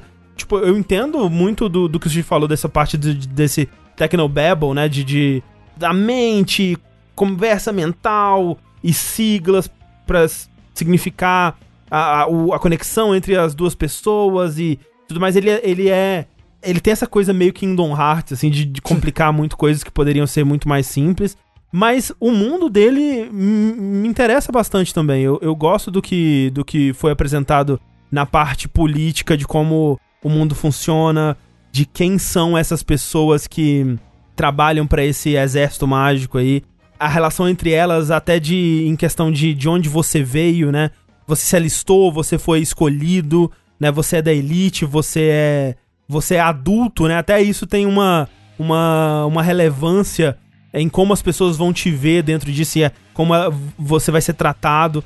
Os times, né? Que é uma coisa meio Naruto, assim, que tem um, um professor meio que cuidando de cada equipe, né? E a relação do professor com os alunos e a relação desses times com os outros times. Tipo, é bem denso e recheado de detalhes que me interessam bastante e que estão prendendo a, a, minha atenção, né? Até o fato de, por exemplo, o meu protagonista, ele é de uma família muito importante, né? Ele é, ele é, ele é filho, é, sei lá, é, é descendente de um grande herói e o e irmão o... dele é, é o chefe dessa, dessa, desse exército mágico aí, que é uma sigla também. Ele é, ele é descendente do Jesus Cristo aí, né? Do, do Jesus Cristo, exatamente. É, é, da pessoa que há dois mil anos salvou a humanidade dos, Exato. dos monstros, sei lá o quê. É, e, e, tipo, o peso disso na vida dele, como que as outras pessoas tra tratam ele por conta disso. A, até o fato da, da mídia, né? É, o, o, papel dela nisso. Como que a mídia tem uns drones que sempre aparecem nas batalhas pra filmar e, você consegue assistir a TV e ver a repercussão das batalhas na TV e ver como que a mídia tá se interessando pelo seu personagem, por ele ser, no caso, né, o, o protagonista masculino, por ele ser dessa família, né, e tal. Isso tudo para mim é muito interessante, cara. Eu tô muito, muito investido na história e no mundo, assim. Porém, André, hum. esse jogo tem umas 30 horas. Ouvi dizer. Cada história, né? Acho que é são... cada, cada história. É, é ele, ele, ele realmente tem bem mais RPG do que eu tava pensando. Inclusive, rapidinho, é. um cara no chat perguntou é, mas e se eu quiser só a porrada franca e não quiser ligar muito pra história, esse jogo é pra mim? Eu diria que não, porque ele é metade história, ele é muito tempo na história, ele fica muito tempo na história e metade porrada. Uhum. Eu não sei se, se você ficar só na porrada, pular a história rapidinho, você vai tirar algum é, proveito do jogo. É, né? é, o jogo ele é igual Persona no sentido de que não tem, quando você começa ele não tem, não tem uma seleção do que fazer, tipo, ah, modo história, modo porradinha livre. Não tem isso nesse jogo. Não. Não, não. É, é, só, é, é, é, tipo um RPG, assim. Você entra, Sim. aí você vai é. seguir a história de qual personagem. Tem os dois, uhum. aí você escolhe um e começa a campanha. Por isso que no começo eu comparei ele com Persona Strikers, porque ele é tipo um JRPG com hack and slash. Em vez de ser um é. combate por turno, em vez de né, ter essa progressão que a gente tá acostumado de JRPG, ele tem a história no estilo de RPG, porém o combate é um hack and slash. Isso. Por isso que eu achei a cara do Tengu. Mas sobre a história, eu concordo com o que o André estava falando. Eu concordo que ele tem elementos interessantes, ele tem uma construção de ambientação do mundo interessante, mas a minha crítica principal à progressão da história, que eu tinha comentado antes que eu tenho um problema com a progressão, é exatamente de que eles descartam muito rápido isso. Hum. Daqui a pouco de onde você tá, a história vai virar outra parada. Hum, Aí você entendi. vai jogar mais umas 4, 5 horas e a história vai virar uma outra parada. Sim. Por isso que eu falei que eu, eu acho que o jogo parece que ele queria ser uma coisa e ele não conseguiu ser aquilo exatamente. Porque me parece que para ele contar o tipo de história que ele tá contando, eu não terminei, tá? Eu tô com umas 16 horas de um jogo que tem umas 30 fazendo side missions. E eu tô fazendo as side missions quando encontro elas e tal. Então eu tô um pouco depois da metade, em torno da metade do jogo. Então muita coisa pode acontecer ainda. Mas o sentimento que eu tenho agora é que eles não têm o tempo que eles queriam para desenvolver essa história. Hum. Eles não tinham conteúdo de gameplay para desenvolver entendi, essa história. Entendi. Porque, por exemplo, eu joguei umas 15, 16 horas, encontrei tipo umas 3, 4 dungeons. Sei. Porque você refaz muitas é, vezes as mesmas muito, dungeons. É, você volta muito pros mesmos lugares. É, é. Pra história você refaz elas, pra side mission você refaz elas. Você passa muito tempo reenfrentando os mesmos inimigos nos mesmos locais que não são tão interessantes assim de explorar. Ele é um jogo então que ele é mais enxuto que o o jogo anterior lá, produtor, Code Vein? Code Vein. Eu acho que não, eu acho que o Code Vein é mais enxuto, porque eu acho que o Code Vein, ele meio que consegue justificar e usar melhor o conteúdo que ele tem na parte hum. de gameplay. Porque esse jogo, o problema para mim é que ele recicla muita coisa para poder encaixar a história nesse mundo. Hum. E ainda assim, a impressão que eu tenho é que essa história tinha que ser o dobro do tamanho para contar o que eles queriam contar. Porque eles precisam vender melhor esse mundo, eles precisam aprofundar mais cada um desses 20, na verdade são 10 personagens, entre os amigos, com os NPCs importantes, talvez uns 15, 18 personagens ali, importantes para a história, que ele, eles precisavam aprofundar mais todos esses uhum. personagens. E dada a estrutura de meio que hack and slash, parece que eles têm que fazer a história continuar seguindo, sabe? Sim. Mas eu, como alguém que estava interessado na história, eu. Não, não, não tem coisa interessante acontecendo. Aprofunda mais, fala mais deles, fala mais sobre a consequência das coisas que estão acontecendo. Ah, caralho, a história já foi para outro plot twist e já tá em outro ponto e não aprofundou naquilo que eu queria. Beleza, vamos ver que tá. Então eu sinto que a parte da história tinha que ser mais aprofundada. Eu queria que tivesse mais detalhes, eu queria que tivesse mais momento com os personagens, eu queria que tivesse mais momentos na cidade, conversando com NPCs e explorando a cidade e o jogo não me dá isso. Então, a minha frustração com a história do jogo é que ela tenta ser grandiosa demais pro tempo que foi dado para ela, sabe? Eu sinto que a história é muito corrida, ela é muito jogada, e uma, e uma decepção muito grande para mim isso na, na parte da história, que, assim como o André, é uma história que no começo tinha coisas interessantes, apesar de uns technobabbles bobos assim, que ela é atropelada. Ela constantemente ela se atropela e sai capotando, catando cavaco assim em acontecimentos novos e Sim. tal. Eu achei que você tava falando da protagonista. Eu tava pensando, como é da história, caralho, ela já começa sendo atropelada. Meu Deus, que coitada essa menina. Uma última coisa antes de entrar no combate é a maneira em que a história é entregue pro jogador. que é através meio que de quase história em quadrinho, assim, quase um mangá, um visual novel mesmo, uhum. em que sempre que é um momento de diálogo, o jogo ele sai dessa câmera em terceira pessoa, né, que a gameplay se passa, e vira meio que cutscenes em quadros estáticos, com outros quadros dos personagens conversando. Como seria né, na janelinha de diálogo de um JRPG mesmo, só que não é animado, né? Então, acho que vai ser difícil de explicar isso, mas pensa assim, vai começar uma cutscene de diálogo. A tela congela, a câmera ela meio que afasta um pouco e é como se fosse alguém em primeira pessoa assistindo aquela conversa. Que aparece meio que uma tela, né? É assim, a, a, a tela das pessoas onde elas estavam, parado, congelada, e aí aparece o retratinho das pessoas falando. É, é porque eu acho que o, o contexto desse contorno em volta faz sentido na história depois. Sim, sim, sim, sim. Mas é... assim, me, me lembra. É muito comum isso em visual novel, ou mesmo, tipo, quando você vai pra Persona ou Fire Emblem. É. é a mesma coisa, tipo, aqui a apresentação é um pouco diferente, porque ele tem essa apresentação meio história em quadrinho que eu acho meio feio, assim, tipo, a, a estética da disposição dos, dos quadros. Mas é. é, é comum, tipo, Persona 5 mesmo, apesar de que o Persona ele tem um budget maior, eu imagino, né? Eu vou chutar que tenha, porque parece que tem. Pra, tipo, ok, vai ter o retratinho das pessoas conversando, e aí o retratinho tem emoções diferentes, e enquanto hum. o retratinho tá aparecendo no fundo, tem umas animações meio filler genéricas também, é. só pra dar um, um preenchimento é. a mais, mas ainda assim é aquilo, né? É uma animação no. O que tá acontecendo mesmo é no, nos retratinhos. É, você é, é, sabe o que, que lembra? Lembra muitas sketches do, dos Tales of da vida. Hum, tá? Principalmente é. dos Tales of mais recentes. Que as sketches são um pouco mais dinâmicas. Então, lembra as sketches do Tales of é, Um pouco mais elaborado. Um pouco mais elaborado. Então, um pouco mais elaborado, porque no Tales of, as sketches elas são só para conversas mais mundanas, entendeu?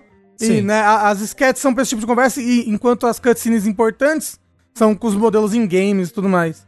Só que nesse jogo não, né? Toda conversa é esse esquema de sketch. É, mas falaram no chat, gente, é imagem e texto, não é difícil explicar. Eu acho que não é só isso, porque apesar de de fato não ter uma animação propriamente dito de 95% dessas cutscenes, tem uma ou outra que é animada de uma maneira, maneira uhum, tradicional, sim, sim. porque a identidade visual desses momentos eu acho que é mais interessante do que só a tela congelada com os personagens falando, sabe? Uhum. Porque eu acho que tem esses jogos de câmera, porque eu acho interessante esse conceito que é como se fosse alguém vendo uma tela física existindo, porque tem jogo de câmera meio que tipo, joga a câmera pro lado para ver a tela do lado, para ver a tela de cima. Tem jogos de câmera entre essas telas, tem a própria tela entre ela, como se fosse alguém com uma câmera. Tem jogo de câmera e ângulos diferentes, a maneira que ele movimenta para dar a sensação de uma animação. Eu acho que é interessante, dada a limitação que eles tiveram de não poder animar e tal. Eu acho que eles fizeram um trabalho interessante. Eu até gosto das cutscenes, a maneira que foi feita. E eu queria falar sobre essa ideia dessa tela flutuando meio que no cosmos, com essas linhas vermelhas, porque isso comunica também com o universo do jogo, com a história do jogo. Depois você vai ver que faz o sentido narrativo da história ser contada da maneira que ela está sendo contada, de certa forma também. Então, tipo, eu, apesar de ter estranhado no começo a maneira que se dá as cutscenes, eu gosto dela no, no geral. A vibe, né, a identidade visual que eles escolheram para ela. E agora indo pra jogabilidade. A parte RPG é uma merda, mas jogar em si o combate é tão gostosinho. E o, o combate é simples, mas ele tem umas ideias tão interessantes. Combate clássico de ataque fraco, ataque forte. Você encerra o combo quando você usa o ataque forte basicamente. Uhum. Isso, o seu personagem, independente do qual dos dois que você escolheu, você tem uma habilidade especial que é a telecinese. Com a telecinese você pode pegar objetos do cenário e arremessar nos inimigos é, durante os combos. E isso, na verdade, você faz estender os combos. Porque, como eu disse, quando você usa o triângulo, você encerra o combo. Então você tem quadrado, quadrado, quadrado, triângulo. É o combo máximo que você tem a princípio. E se você, assim que acertar qualquer um do ataque melee, seja quadrado ou triângulo, usar o botão da telecinese, que é o R2, você estende esse combo para mais uma leva de quadrado, quadrado, triângulo, ou sei lá, só quadrado, ou só triângulo, mais uma leva de melês. É, e aí assim, o triângulo, além de ser o ataque forte que encerra o, o combo, ele também é, recupera um bocado da sua barra de psicocinese, né? Que é a barra de mana, digamos de assim. mana, que é que você usa pra puxar o, o, os objetos e jogar. Então é isso que limita o seu combo, né, basicamente, né? Porque Sim. se você não encerrar o seu combo com o triângulo, sua barra eventualmente vai acabar. Exato. É, mas, exato. mas mesmo assim, quando você usa é, a telecinese junto com o combo, você pode mandar um combo em cima que recupera um pouco da telecinese. E aí você usa a telecinese que você pode combar. Mas... Então, então, tipo, uma coisa alimenta a outra, entendeu? Sim, sim. O combo alimenta sim. a telecinese e a telecinese permite que você link um combo em outro combo. Exato. Então você consegue ficar linkando essas duas coisas por um tempo. É, é, é divertido. É, é, é o fluxo do combate, o fluir do combate é, é, muito, muito, muito gostosinho. Me lembra até uma coisa meio rítmica, assim, de você ir completando os combos com outras coisas e tem um timing, né, que você tem que fazer certas coisas e tal. E é como se te disse, o fluir desses, desses, desses golpes é, é bem legal. É, e também tem objetos especiais no cenário que você usa o L2 para arremessar aquilo no inimigo. Então, às vezes, é tipo um ônibus e você vai subir em cima do ônibus e meio que pilotar ele atropelando os inimigos do cenário. Às vezes vai ser, sei lá, uma aquelas máquinas de venda de refrigerante que a, a personagem ela abre no meio e você tem que apertar, meio que vira um quick time eventzinho, que você tem que pegar o analógico direito e esquerdo e fechar no inimigo para ela fechar as peças que ela abriu do negócio. Uhum. Então, esses objetos do L2 são sempre objetos com um comando específico que você vai ter que fazer no inimigo e sempre dá um dano muito maior do que normal, assim. E ó, cuidado, hein? Se você entrar numa área que vai ter tipo uns dois, três objetos L2, não usa a princípio. que vão ser umas hordas de inimigo que vai vir em camadas e a última sempre vai ser mais forte, guarda o L2 para elas. Osti, os bonecos, eu não, não vi se você falou disso já, mas os bonecos têm mais de uma arma? Ou é uma arma, arma primária e, e, é isso aí que ele vai então, trabalhar em cima? É aí que eu quis dizer que o elemento RPG desse jogo eu acho ruim, ah. porque ele tem um, uma parte de acessório e uma parte de arma. Mas uhum. todos os personagens, né, que você tem meio que uma party, né? Você anda com outras pessoas com você. Mas cada personagem, ele sabe lutar só com estilo de arma. Ah, eu luto só com faca, eu luto com isso, luto com a espada, né? E joga igual, sempre. Então é meio que é só. Não precisava, sabe? É só uma camada a mais no jogo pra tipo, ah, ok, é novo capítulo, vai ter uma arma nova pra eu comprar ou dar craft aqui nela. É só, é só status de RPG, sabe? É só, é isso. Não, não significa absolutamente nada. Aí você tem uns acessórios que você pode, tipo, ah, um pouquinho mais de vida, um pouquinho mais de dano, proteção de um elemento e tal. Mas Aqueles que... porcentagemzinha, tipo, ah, 5% é, a mais de sei lá o que. Nada sabe? muito interessante não como escolhas interessantes ou coisa do tipo. Mas o que é interessante, Tengu, e você vai gostar? Skill Tree. É verdade. O delícia. Tree. O jogo ele tem cinco skill trees, cada uma com um foco específico de mecânica do jogo, basicamente. E é aquele tipo de jogo que você fica desgraçado, que você quer tudo. Você quer todas as bolinhas ali das skill trees, você quer todas. Porque uma camada que a gente tem no combate que a gente não falou é que muitos dos inimigos têm meio que uma barra de stamina, né? Uma uhum. barra de uhum. break, que eles chamam que quando você zera ela, você pode executar o inimigo lá, Kratos, e matar ele na hora. É. Aí você ganha é, item de crafting melhor, possivelmente mais dinheiro, mais experiência, se você comprou essa habilidade na skill tree e tal.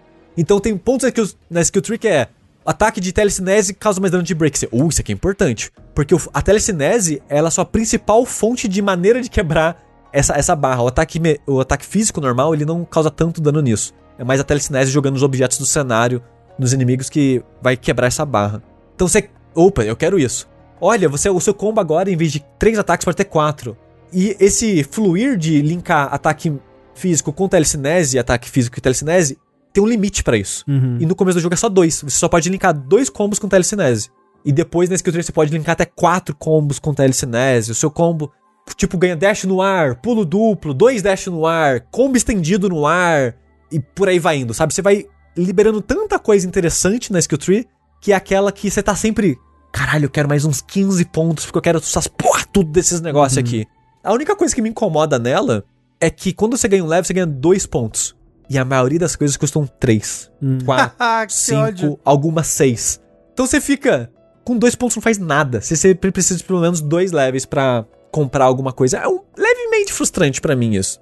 Mas no geral, eu acho que o jogo ele é, usa bem a skill tree dele, assim, até. Eu fico. Sempre que eu ganho level, eu fico muito feliz porque eu vou poder comprar coisas novas. Principalmente porque o combate, a princípio, ele é bem cru. Eu acho que ele vai ficando mais divertido conforme o jogo vai avançando, conforme você vai comprando, tipo, pulo duplo, dash no ar, dash, é, combo estendido no ar e essas possibilidades. E outra coisa que vai fazendo o combate ficar mais interessante ao longo do jogo são os seus amiguinhos. Que as primeiras, sei lá, 10 horas do jogo você não controla quem tá Na verdade, até onde eu tô, não controla quem tá no meu grupo. Mas nas primeiras 10 horas, assim, do jogo, meio que vai entrando e saindo gente do seu grupo sem você escolher, né? Meio que pra você. com a história. É, meio que pra você conhecer todo mundo ah. que, que tá no jogo e tal. E essas pessoas que estão no seu grupo, eles lutam ali com você fisicamente, mas uma coisa que você também pode fazer é emprestar os poderes dele, porque esse exército mágico que você faz parte, cada pessoa tem um poder especial. Poderzinho de fogo, congelar, raio, super rápido, é, resistência e por é, aí tipo, vai indo, né? Assim como o seu poder é telecinese, cada pessoa tem uma especialidade, né? Então cada um tem um. No, dentro do Tecnobabble deles lá, é Isso. É uma especialização. Aí, o que acontece é. Você pode pegar emprestado, por um tempo limitado, o poder de cada um dos seus amiguinhos que tá no seu grupo naquele momento. Então, o cara da eletricidade, os seus ataques ficam. causam mais dano e dá choque nos inimigos a área do ataque também fica maior, então fica mais fácil acertar inimigo no ar. Se você der vários ataques de raio no inimigo, ele toma choquinho, né? Então ele cai no chão meio que tremendo por um momento. Fogo, você meio que poison, né? Ele vai tomando dano ao longo do tempo.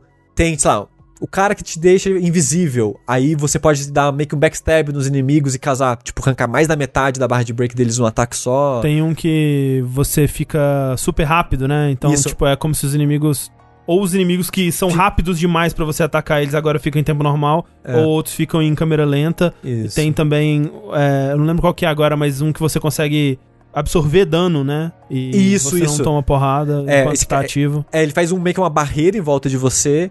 Enquanto essa barreira estiver ativa, você não toma dano nenhum. É. é, então tem inimigos que você precisa disso. E tem inimigo, na verdade, ele. O jogo é balanceado pra. Como ele meio que prevê quem você pode ter na sua equipe são inimigos que você precisa usar essas habilidades para vencer de uma maneira mais divertida, mais rápida, mais fluida. Então, que nem o André tá falando, tem os inimigos que são umas, meio que umas moscas, e é muito rápido. É muito difícil você acertar sem meio que parar o tempo, né? Sem você ativar a habilidade de você ficar muito rápido. Aí tem um inimigo que é tipo um cavalo, que ele faz meio que uma poça de lava em volta dele, que você precisa dessa barreira para não tomar uhum. dano para ficar perto dele enquanto ele faz isso, né? Então, é muito divertido você ficar quicando entre as habilidades dos seus amiguinhos. E é legal porque, tipo, você tem que administrar, né? Porque se você. É, como o Sushi disse, é por um tempo limitado, né? Então se você deixa ela ligada, você vai ficar com ela por um tempo ali.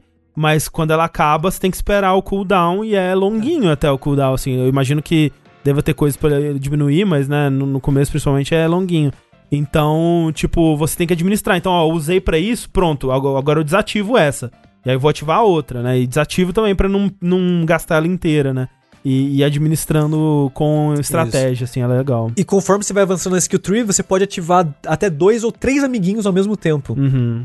E é muito divertido. para mim, essa é a parte que faz o combate brilhar, assim. Eu acho divertido a dinâmica do quadrado triângulo com a telecinese e como um alimenta o outro. Mas é as habilidades dos amiguinhos que começa a fazer o combate brilhar para mim, porque é aí que começa a ter a dinâmica dos inimigos começa a fazer mais sentido, né? Sim. Porque o combate em si, ele me lembra jogo da, da Platinum mesmo. Por exemplo, se a gente for comparar com o, o Astral Chain, né? Por exemplo, se você pega o combate só do personagem, é um combate legal, competente e, né? Tipo, ele até tem no... Os Scarlet tem esquiva perfeita, né? Que se você dá o dash no momento certo, você ganha uma invencibilidade é. ali, uns ataques mais fortes por um Se tempo. Se for projétil, você pode arremessar de volta com a telecinese. É, então ele tem toda essa camada, assim, que, tipo, de, de coisa que você vê no jogo da Platinum, mas assim como a maioria dos jogos da Platinum, não tem aquela complexidade de combos de um, de um Devil May Cry ou coisa do tipo. O que torna interessante, por exemplo, o Astral Chain ou o Scarlet Nexus é quando vem essa camada extra que é a única do jogo. No Astral Chain é a interação com o, o escravo, né, o bicho lá na, na corrente, e aqui é isso, é a interação com os amiguinhos é. e com a telecinese também, até certo ponto, né? E também tem o rank de amizade que eu comentei mais cedo, né? Que conforme você vai ficando mais amigo dos seus amiguinhos, você vai liberando mais poderes, basicamente. Uhum. Tem, são seis ranks no total, e às vezes você só libera. Ah, o cooldown da habilidade dele vai recarregar mais rápido. Ou, por exemplo, tem uma moça que ela tem o poder de duplicar. Só que quando você rouba, né, você empresta esse poder dela, a única coisa que faz a princípio é quando você pega um objeto do cenário para arremessar com o telecinese, você arremessa dois. Uhum. Meio, que, meio que uma cópia dele junto, né? O segundo nível disso, quando você tá mais amiga dela, você ganha uma cópia sua, então você ataca duas vezes. Todos os ataques são duplicados. Aí o terceiro nível, de todos os seus amiguinhos, por enquanto, você ganha meio que um, um ataque especial com o L1. Uhum. Então, tipo, o L1 e o botão do seu amiguinho, você meio que sumona ele para ele fazer um ataque direto naquele inimigo. Só que você gasta meio que a barra de cooldown dele para fazer isso. Sim. Então, dependendo da situação, no combo que você tá fazendo, faça sentido você invocar ele para dar um ataque forte em vez de emprestar a habilidade dele especificamente.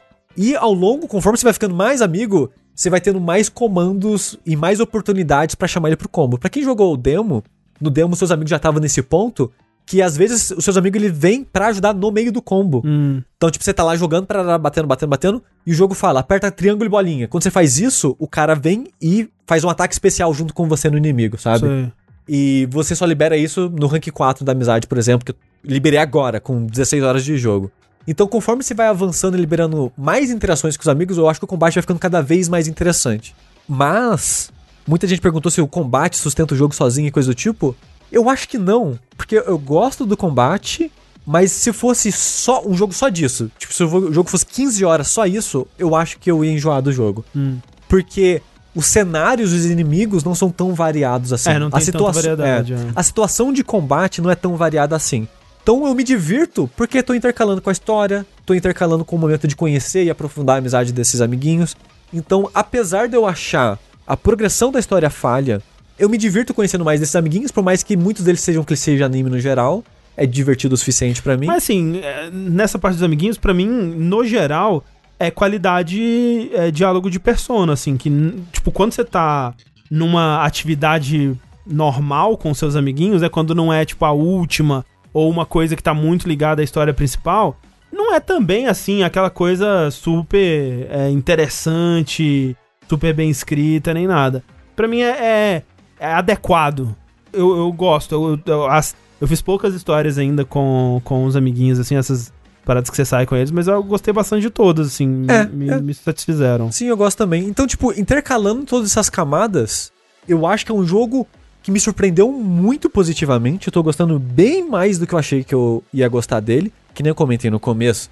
Possivelmente num top 10 do ano aí pra mim, quem sabe? Vai saber o que o resto do ano nos aguarda. É, o, o essa segunda metade do ano tá cheia, hein? É. Ou, ou então vai que você começa a segunda campanha e fala: Meu Deus, que jogo fantástico, agora que eu comecei a segunda é. campanha, tudo faz sentido.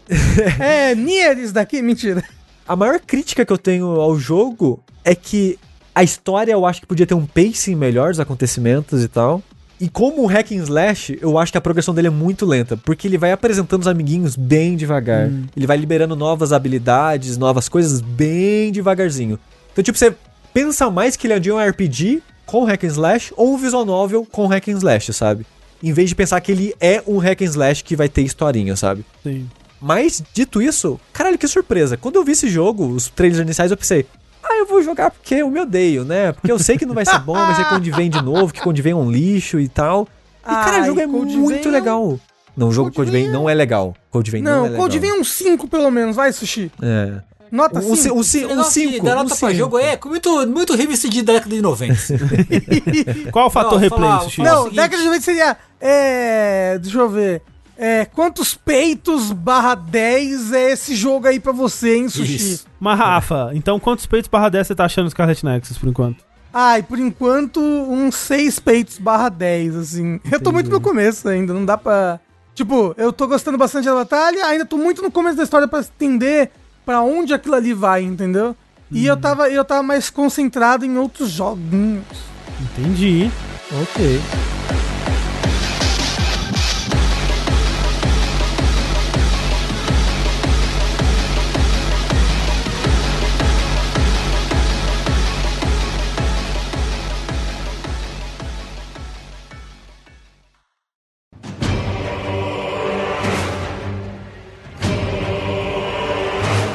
Sushi falou que esse jogo talvez seja um top 10 do ano aí, que ele realmente surpreende positivamente e tudo mais.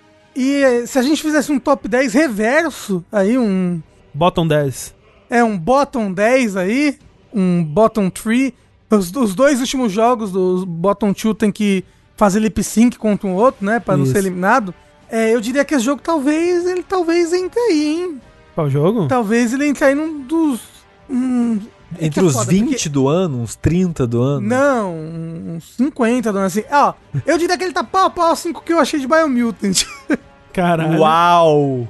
O jogo chama Dungeons and Dragons Dark Alliance. Uou, estão revivendo um clássico da era do, do PS2. PS2, PC. Da Arcaline saiu pra PC também? Saiu. Eu, não, é só, é só PS2, eu acho. Ok, então, é só PS2. Então, vamos lá.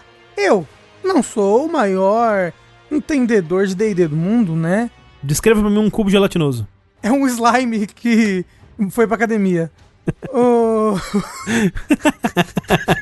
Mas é, é, o seguinte, eu sei, D&D, porra, franquia muito querida. O, um jogo da Wizard of the Coast aí, porra, acho que é isso, não? bacana. E, o, e, o, e o, o, Dark Alliance é algo que ele ele é tipo. Eram, eram jogos, jogos clássicos, né? Ele, ele, era meio Diablo ali, né? Sim. E você tinha aquela parte. Tem, tem tipo personagens que eu sei que são, que são personagens de campanha aí que são muito queridos. Esse Sim, é porque, Rafa, o, é muito querido, né? O Dark Alliance, anteriormente, ele estava atrelado ao nome Baldur's Gate, na verdade, né? Que hum. já vinha aí com o histórico do RPG da BioWare, que é venerado e tudo bem, tudo mais, né? E, e esse daí ele tá sendo como um, uma sequência espiritual daqueles jogos, mas sem o nome Baldur's Gate, é isso? É assim, eu não sei, o que eu sei é... é... Me conte o que você sabe, Rafa. ah, ah, esse jogo se passa em Forgotten Realm, que é uma, uhum, né, um sim. universo aí que é muito querido, muito, muito bem quisto por vários fãs. O chat confirmou a minha, a, o meu conhecimento aqui. É. E esse jogo saiu no Game Pass, então, ó, esse é um ponto positivo do jogo. Ele saiu no Game Pass.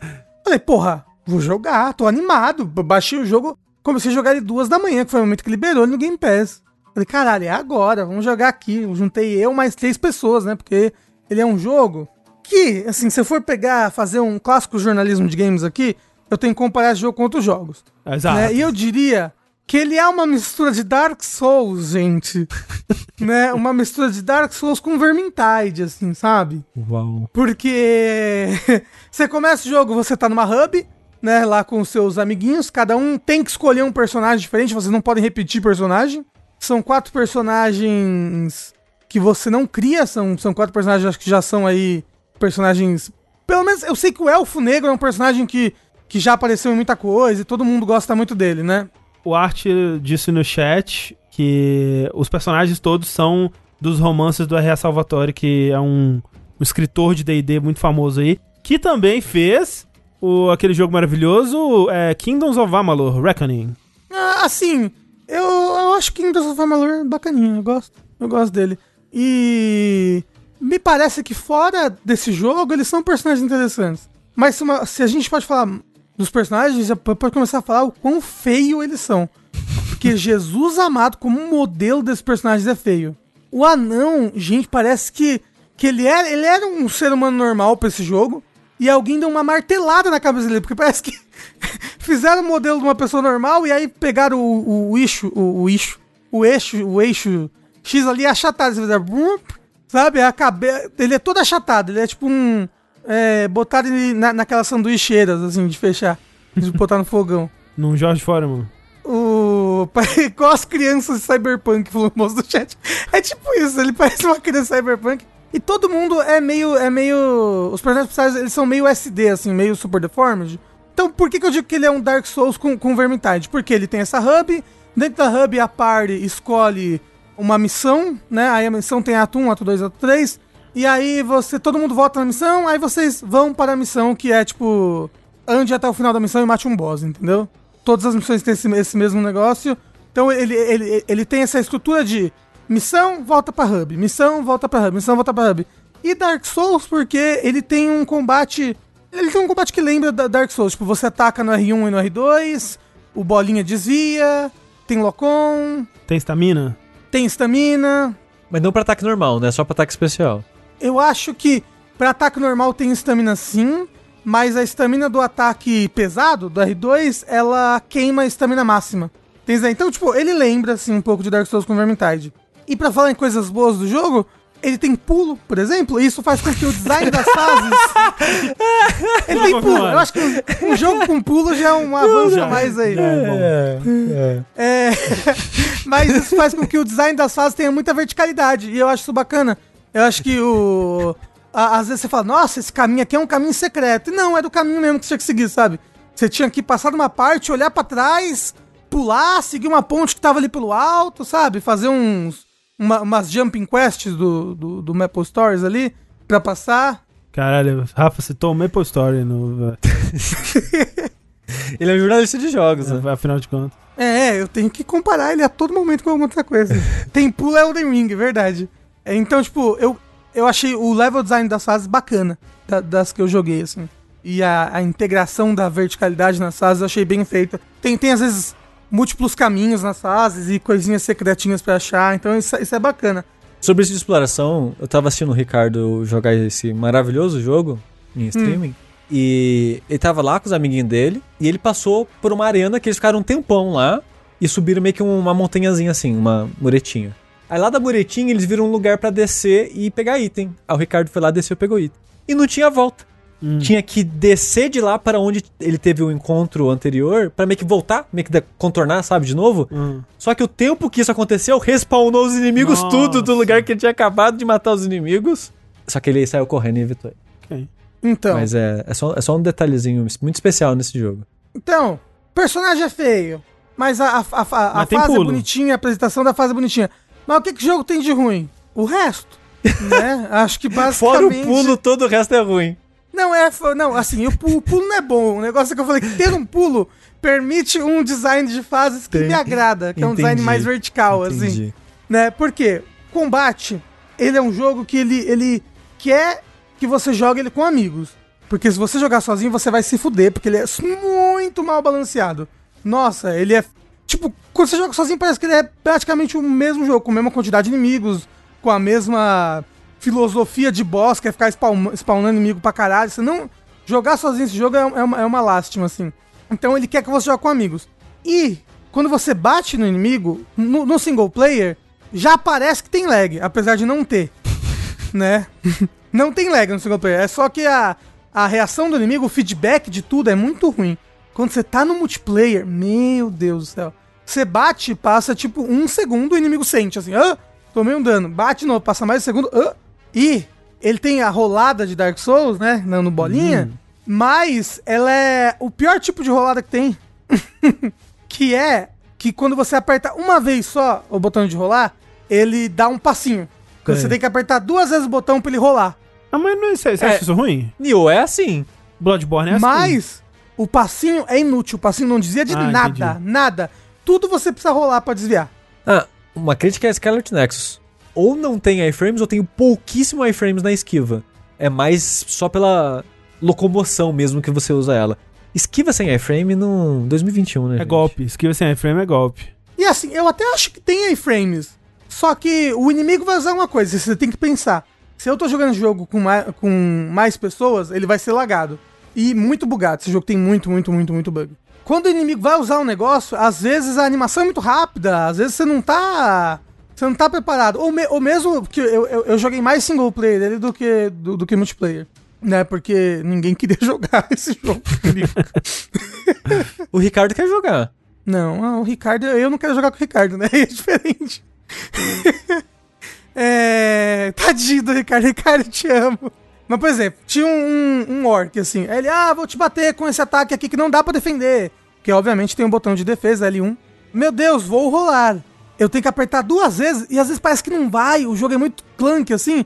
Aí aperta às vezes aí ele só dá a primeira, a primeira roladinha, a primeira roladinha é pequena demais pra você sair da área do ataque que ele vai dar, então você toma ataque de qualquer jeito. A movimentação do jogo é bem ruim. Então você tá me dizendo, Rafa, que nesse jogo o tamanho da rolada importa? Importa, o tamanho da rolada importa. Se tipo, quando você rolasse, ele já desse direto a segunda rolada, hum. já seria um problema menos na sua vida. E resolveria o jogo? Certamente que não porque ele tem outras coisas que, que são bem, bem ruins. Por exemplo, o jogo ele, ele, tem muito combo, né? Mas em que sentido? É, aperto R1 três vezes.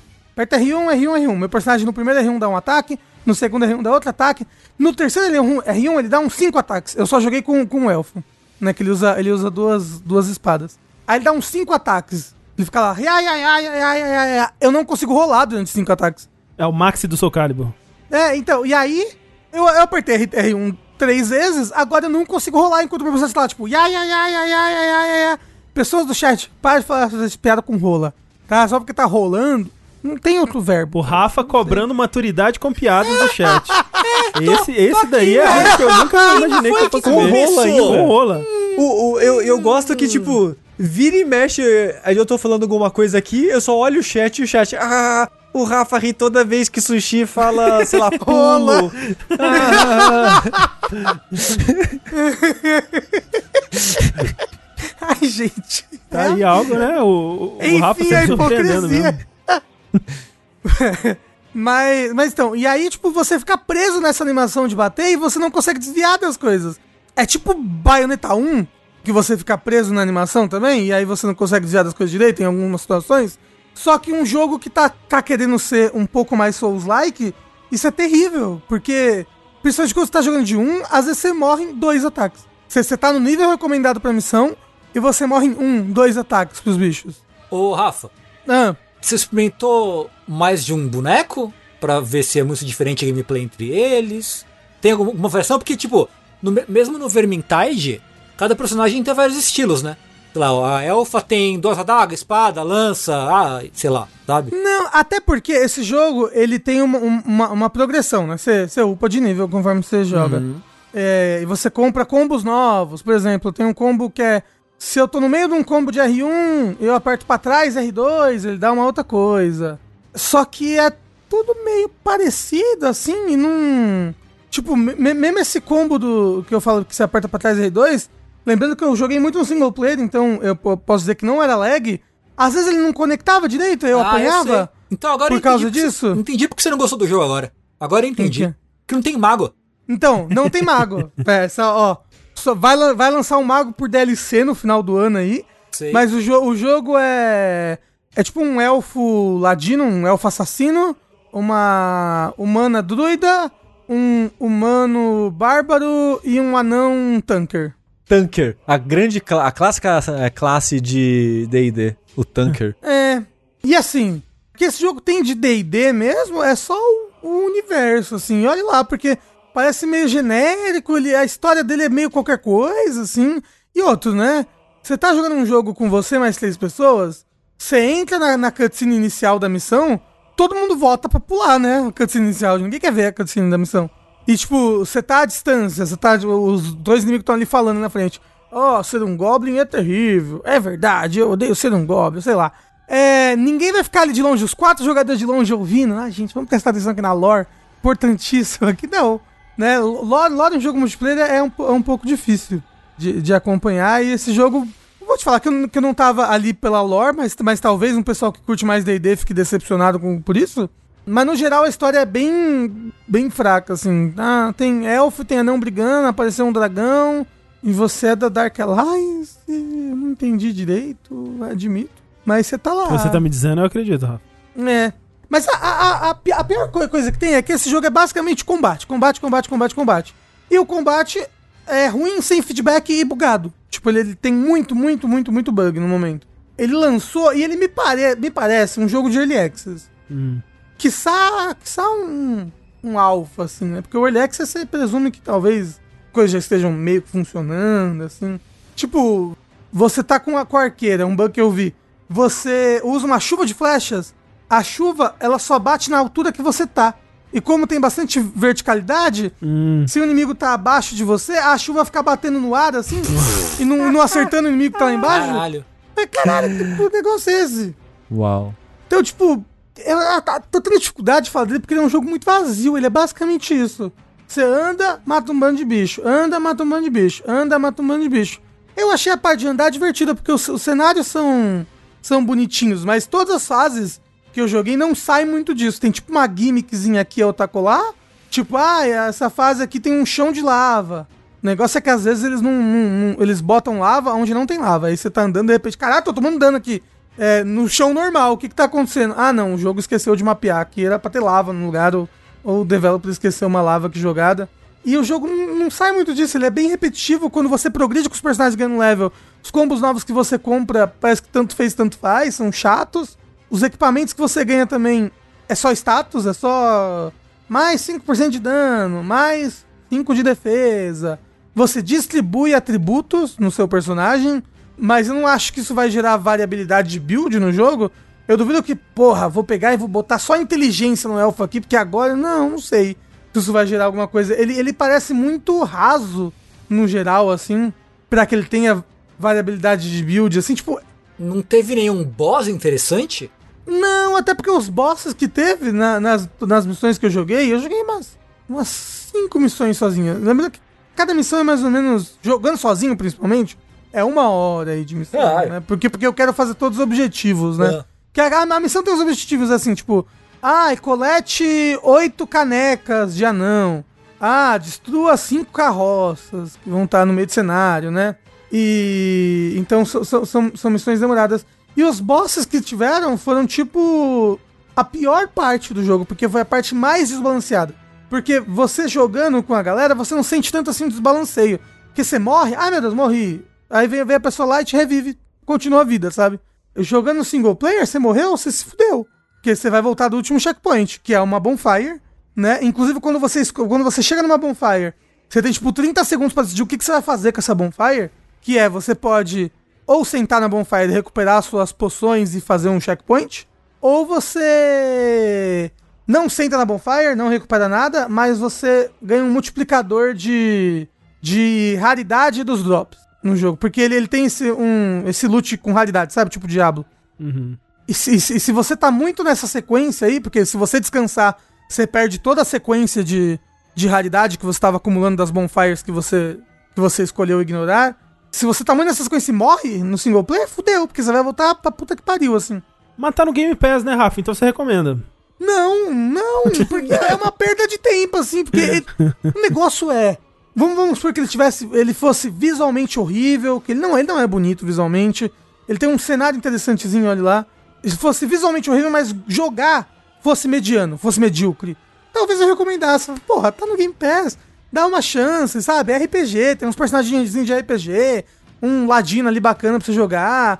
Mas o jogo é muito ruim de jogar, a sensação de jogar é ruim, os golpes. os golpes não tem peso, o feedback do, do inimigo é ruim, é, jogar sozinho é extremamente desbalanceado. Chega no boss, como eu tava falando, o boss vai ficar spawnando inimigo pra caralho, vai te matar em um hit. Bom pra caralho. Não, é tipo, é muito, muito ruim. Eu acho que eu não tava esperando esse jogo. E eu, pelas duas horas que eu fiquei, tipo, porra, deu meia-noite, vou jogar. Ah, não, tem que esperar até as duas da manhã. Estou decepcionado com o jogo. Eu imagino que as pessoas que realmente estavam esperando por esse jogo, deve ser a sequência desses jogos queridos aí do passado, Forgotten Realms, porra. Nossa, eu vou poder jogar com um elfo que apareceu no livro lá que eu lia, blá blá blá blá. Essas pessoas devem estar muito, muito tristes. Esse elfo aí é aquele tal do, do Drizzt, não é isso? Deve ser. É, pela, pela ele, ele, tem um carro que ele faz dessas montanhas isso, cantando déjà vu. dando Drizzt pelo, é. pela montanha. E triste. Ah, estão dizendo que é ele mesmo. É esse personagem bem famoso mesmo. O pessoal gosta. O pessoal que gosta é, mas é, eu, eu vi bastante gente animada pra esse jogo, na verdade. Ah. Tanto por causa da série é, em si, da Baldur's Gate e tal, né? Que fez muito sucesso no PS2. Tem muita gente que tem muito carinho até hoje e tal. Tanto quanto por. Sei lá, vai que rola de ter um loot shooter. Não shooter, né? Um loot. Loot slasher. Slasher. É, crawler. Aí que seja legal de DD, né? Pô. Sim. Que vai que cola, né? Tá faltando, né, jogo bom de D&D. O Baldur's Gate 3 não sai, cadê? Assim, mas como tá no Game Pass, já, já que assim, sugiro, baixa e joga. Joga duas missões sozinho, que você vai entender realmente que palavras não conseguem não conseguem expressar o quão clã que esse jogo sente na sua mão. Rafael, eu acho tá? que você o conseguiu. O, o, o, quão não gostoso ele é de jogar. Ele não é gostoso, ele é ruim. Ah, Rafa, acho que você conseguiu explicar o quão bom esse jogo é, dizendo que a única coisa positiva dele é que ele tem um botão de pulo. Realmente. assim. Não, a gente, a gente é entendeu. É um ponto positivo, entendeu. gente, um botão é, de pulo. Claro. Né? É um ponto é aí. Mas assim, eu queria saber, o Ricardo, o Ricardo tá gostando desse jogo? É isso? É que o Ricardo tá gosta de No Sky, né? E Sea of Thieves. O Ricardo, ele perdeu o save porque deu erro no servidor, ele perdeu o personagem dele e ele começou outro. Ó. Oh. Nesse jogo? É. Não, não. Então, sério? Não. Sério? Sério? Sério. Ele perdeu acho que, acho que umas 4, 5 horas de jogo e voltou para fazer outro personagem. Não. Eu queria saber qual ponto positivo você consegue enxergar nisso aqui, porque olha só, eu posso não ser o maior fã de Sea of Thieves, mas eu acho que ele faz muitas coisas muito bem, né? É entediante pra caralho pra mim aquele jogo, mas ele faz muitas coisas muito bem. E, tipo, você consegue entender, porra, dá pra entender aqui, tipo, a diegética do jogo é muito boa, né, no Sea of Thieves. É realmente impressionante. Agora, esse jogo eu acho que não faz. Exceto o pulo. tem pulo. Exceto o fato de existir um pulo, que não é um pulo bom, mas ele existe. É a única coisa que é interessante no jogo, assim. Eu, que, eu queria dizer que o chat falou aqui que o, o personagem que o Ricardo perdeu tinha 8 horas e ele já tem mais umas 20 agora.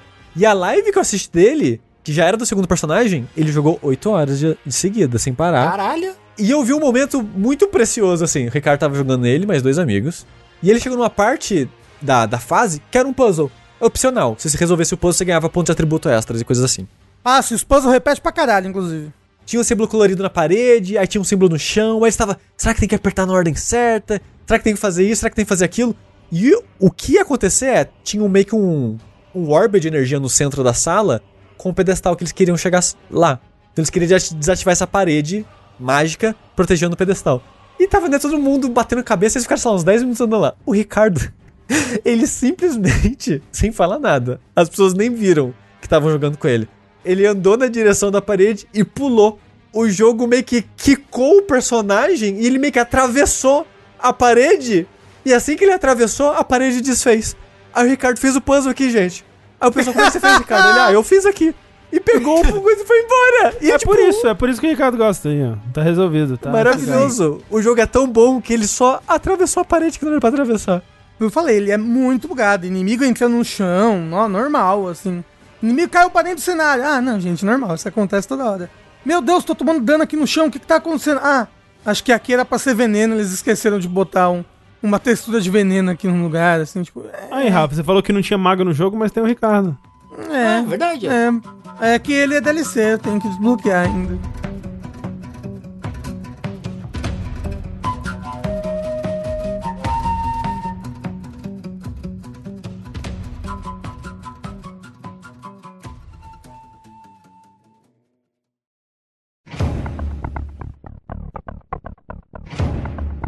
Tengu. Oi. Agora eu preciso que vocês nos, re, no, nos resgate com um, outro jogo de ação que eu espero que seja melhor. Porra, tá aí, né? O Rafa tá falando que jogo que tem pulo é bom. E eu concordo. Eu diria que quanto mais pula o jogo, melhor ele é. E quem é que vai pular mais do que o quê? Do que o ninja? Isso é verdade. Ninja é bicho que pula, entendeu? É, é bicho piruleta. Isso, exatamente. é?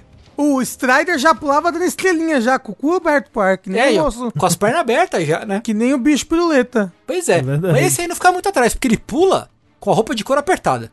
Entendeu? É. Esse aí é difícil. Aí, ó, o, o videogame, ele não tem nenhuma, nenhuma verossimilhança mesmo, né? Como é que vai ser um ninja com roupa de cor apertada? Mas vai, ele vai tentar andar e vai.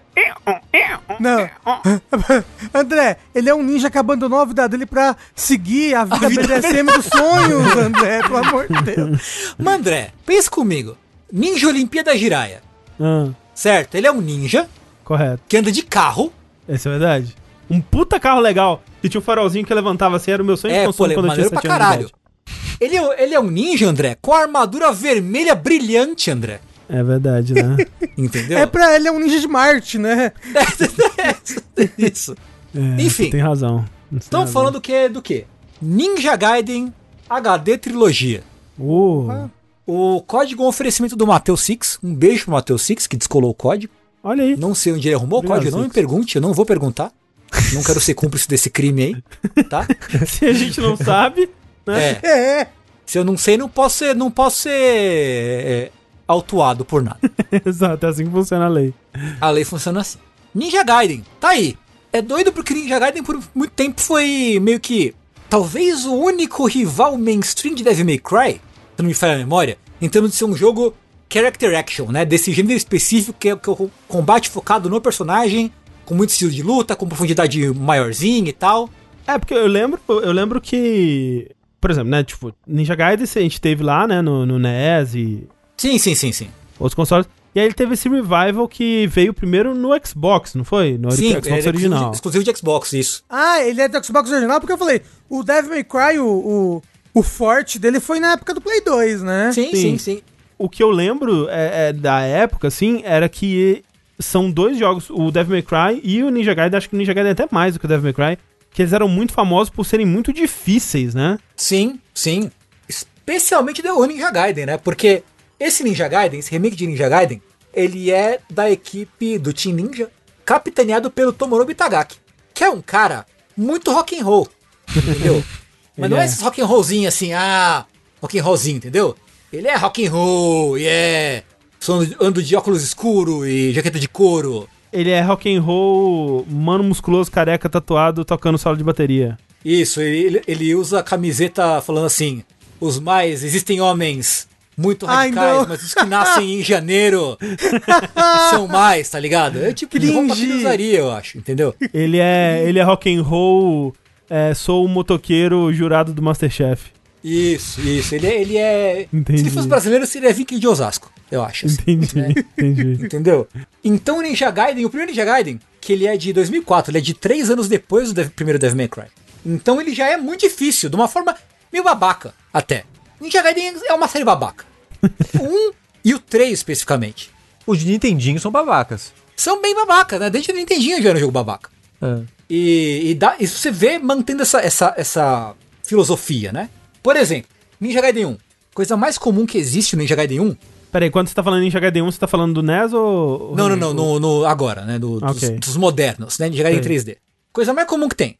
Tá andando por um, uma casa, corredor estreito, uma curva. Certeza que a hora que você botar a cabecinha assim, na curva, vai vir um ninja, tipo, é, sabe o ninja da pipa do Sekiro, assim? Uhum. Vai vir alguém babando e te bater, assim, sem você ver, sabe? Tá me dizendo que Ninja Gaiden é um jogo onde todo ninja é o ninja da pipa? Sim, é, tá aí. Você tá dizendo que Ninja Gaiden é o Dark Souls dos jogos de ninja? Eu diria que sim, Rafael. Diria que sim. Mas o. E daí que tá? Ninja Gaiden 3D, especialmente o, o 1, eu acho, ele é o que todo mundo acha que Dark Souls é. Que hum. é um hum. jogo babaca com a dificuldade babaca, sabe? Ele é extremamente babaca, porque ele é cheio de querer te pegar no, pegar no surpresa, ou enquanto você dá, tá, tá dando combo no inimigo, vai ter algum inimigo te dando uma facada no bucho pra te co cortar seu combo. É muito disso, assim. Os inimigos são super agressivos, super, super, super agressivos. Então você. Se você começa um combo, você tem que ficar torcendo ou muito atento para não quebrarem o seu combo. Assim, tem seus valores. Eu não tô falando que isso é uma coisa ruim, necessariamente, né? Que o Ninja Gaiden é um jogo que é muito mais uh, frenético, eu diria. Ele é muito mais autoctanagem. Porque é muita coisa rolando ao mesmo tempo em cada cena de batalha, assim. Mais o Devil May Cry, inclusive, né? O Devil May Cry, ele, ele é um pouquinho mais cadenciado, um ritmo um pouco mais lento, mas não no mau sentido. Ele é um pouco mais, mais, mais bem, bem equilibrado mesmo, eu diria. O Ninja Gaiden é pauleira, pauleira, pauleira, pauleira. Mas, apesar disso, é muito gostoso controlar o Hayabusa. Porque ele é muito estiloso. Ele dá umas piruletas, ele dá Izuna Drop, ele dá o pilão no ar, ele corre na parede, ele joga shuriken, ele corta a cabeça de, de, de maluquinha torta direita, assim. É muito. É, a movimentação dele é muito gostosa, é muito da hora de você controlar uhum. tudo, assim. O, o counter é gostoso. é muito rock and roll. É muito rock and roll. Tem um, um, um, Na segunda missão do Ninja Gaiden 1, ele começa de braço cruzado contra a lua, assim, lua cheia, braço cruzado, em cima de um poste de, de eletricidade, certo? Aí ele identifica o alvo dele na, na, na cidade. Aí ele dá um pulo mortal e cai. E ele usa o cabo de força como tirolesa. Entendeu? Com os braços cruzados, usando, usando as suas manoplas de ninja. Hum. Como proteção para não tomar um choque e morrer horrivelmente, entendeu? ele, ele desce tomando choque, assim, gritando. Ah! É. Não, gritando, gritando. Ai, ai! Isso, isso. Isso é o que a gente perdeu, né, Tengu? O, o ninja tradicional com a, com a tradição na modernidade da cidade, né? Pois é, e o ninja, A gente perdeu o, isso aí, eu sinto falta disso. Não, Qual foi o último perdeu jogo não, disso? deve ter Naruto. vários por aí, é que a gente não vê, né? É, é porque ninja, né? Afinal de contas, a gente não é. enxerga, né? Não, mas, mas jogo disso, tipo, jogo, isso na, na, na mídia, porque Naruto não é. Não, Naruto é. Não, não é. Não, não é. é. Não, é, mas não é. Tem, eu, eu não acho é, que não, não tem. Não tem cidade grande, Naruto. Como assim? O Naruto mora na cidade grande, gente. Uma cidade moderna, com um prédio. É, com... é mas o Naruto tem televisão, ele assiste Chaves, não, claro então, é moderno. A cidade do Naruto ela é relativamente moderna, mas ainda assim não é, um, não é uma Nova metrópole. York. Exato, tipo o Ninja Gaiden. Aliás, aliás, eu queria dizer que o Itagaki devia ter um tesão por Nova York, porque não tem Ninja Gaiden sem Nova York. É impre impressionante, assim, os caras não largam a mão. Você lembra de uma época que o Itagaki que botava... York é rock and roll. É, rock... é muito rock and roll. É. Tinha uma época que o Itagaki também dirigia Dead or Alive. Uhum. Eu acho que no 2, no 3 e no 4, no 3 e no 4, ele cismava em botar a música do Aerosmith em to, em tudo que ele podia. Assim. Porque Aerosmith é muito rock and roll. É Porque é muito rock and roll. Aerosmith Caralho. é muito rock and roll. Ó, oh, desculpa, mas cringe é uma palavra que encaixa, né? Tipo, é. mas, eu sei que tá Rafael, um meme na moda, mas, gente, o tiozão, o tiozão roqueiro. Mas pensa é em 2004, Rafael. 2005, Rafael. A, a música favorita Entendeu? do Ryu Hayabusa é I Don't Wanna Close My Eyes. Isso. eu acho que ela toca. Eu acho que ela toca. Não, não toca. Eu acho que tem. Qual que toca no, no, no fim do. Acho que no fim da Dead or Alive 4 toca Amazing. Ai, Sushi, você não é um fã verdadeiro. O nome dessa música é I Don't Wanna Miss a Thing, tá bom? Desculpa. É, por eu isso sou rock and roll, tá bom? É, é o André sou, do rock and roll. Eu sou rock and roller. Rock and roller, isso. Mas é um jogo que ainda assim é. Dentro da babaquice dele, ele é muito gostoso, eu acho. Ele tem uma estrutura muito tradicional, ele é muito, ele é muito Devil May Cry 1, no sentido de que são mapas meio Resident Evil. Né? Você tem mapa. Câmera bem fixa, né? Câmera fixa. Ele tem essa bem estruturinha de exploração, tem uns, uns, uns backtrackingzinho aqui e ali. Ele é bem, ele é bem Devil May Cry 1 nesse sentido. A câmera é menos fixa que Devil May Cry, mas ainda assim é aquela coisa de você não tem muito controle sobre ela, né? isso, né? Ela isso, te acompanha isso, até um certo ponto, assim, mais ou menos. É. E se você misturar isso com inimigos babacas que te atacam muito de fora da câmera, uhum. é, é interessante. Vira uma experiência, no mínimo, interessante. No 2 é uma coisa mais mais próxima de um de um de um hack and slash mais moderno, né? Ele é mais tipo corredor. Tem menos exploração, ele é mais direto ao ponto. E para mim, pelo menos, o 2 é onde a série chegou no, no, no equilíbrio certo, assim, sabe? Hum. Porque você não perde tempo, tipo, ele já começa o jogo com todas as skills. Com o parry, com você poder pular, que aliás é uma das coisas mais da hora do jogo, que tem uma, um golpe que você pula né, na direção do inimigo, você aperta, acho que o X e o, e o quadrado, ele pega o inimigo no pulo dá um mortal e taca o cara na parede, ah, assim. Sei. É da hora pra caralho, é muito rock da hora. Rock and roll, muito rock and roll. Mas eu é gosto. muito da hora. Esse é o vértice onde a gente tá voltando às origens, né? Elogiando o pulo pra caramba dos jogos. Pô, né? Tem um que é o pulo, que é o Swallow, que ele pula e você aperta o, o, o, golpe forte, ele passa voando, com, cortando com a katana e corta as cabeças dos inimigos. Uau. Se for fraco, entendeu? Então, porra, que de novo, rock and roll. E é muito. É, o 2 é onde ele, acho que eles realmente refinaram a fórmula do 1, um, tiraram o que não, não, precisava realmente, focaram na ação. Porra, o 2 é, é, é, impecável. Babaca também, você diria? O 2 ele é menos babaca, eles dão uma reduzida na babaquice do 2, assim. O que é bom, o que é muito bom. Inclusive, o Tengu, é, essa, essa, você tá falando de uma versão do jogo que lançou agora, né? Uma, isso. Uma, uma compilação, né? Que veio, vieram três jogos, é isso? Isso, um, dois e três, as versões Sigma, né? E, e, é, isso aí, eles são. Eles são a versão Sigma, que é a versão de Play 3? Como Isso, é que é? Porque como é que é? O Ninja Gaiden 1 e o Black, por consequência, que é meio que a expansão, a revisão do 1, uhum. ele é uhum. exclusivo do Xbox original. O Ninja Gaiden 2 ele é exclusivo do 360. Hum. Em algum momento aí no meio do caminho, eles relançaram o 1 e o 2 para Play 3, como Ninja Gaiden Sigma e Ninja Gaiden Sigma 2. A diferença é que são jogos que são mais fáceis que os originais e você joga com outras personagens. Que é a pior parte do jogar em Sigma 1 é jogar com a, com a Rachel. Puta que pariu, que boneco ruim de jogar. Porque ela é lenta. Um jogo, que, um jogo que é tudo rápido e ágil e espalhafatoso é um boneco lento e sem graça. É tipo a Mary Jane no jogo do Homem-Aranha. Tipo. Ah, não, eu gosto da Mary Jane. Ela tira foto. Tá aí. Ela pula. Ela pula. Ela pula, tem um pulo. E eu acho que o 2, então, são, nessas, são as versões Sigma do 1 e 2 e o Razor's Edge, que é a versão re, refeita revisitada, reformulada do 3. O Ninja Gaiden que ninguém gosta. E eu entendi por quê que ninguém gosta do Ninja Gaiden 3. Nunca tinha jogado, né? O, o 3, nem o of Zed. E eu entendi por que ninguém gosta. Eu nunca joguei ele também, mas me diga por que, que ninguém gosta. Porque ele é o mais babaca dos jogos. É o mais. Ah, é? É, porque assim. Eles melhoraram no 2 e pioraram no 3? É!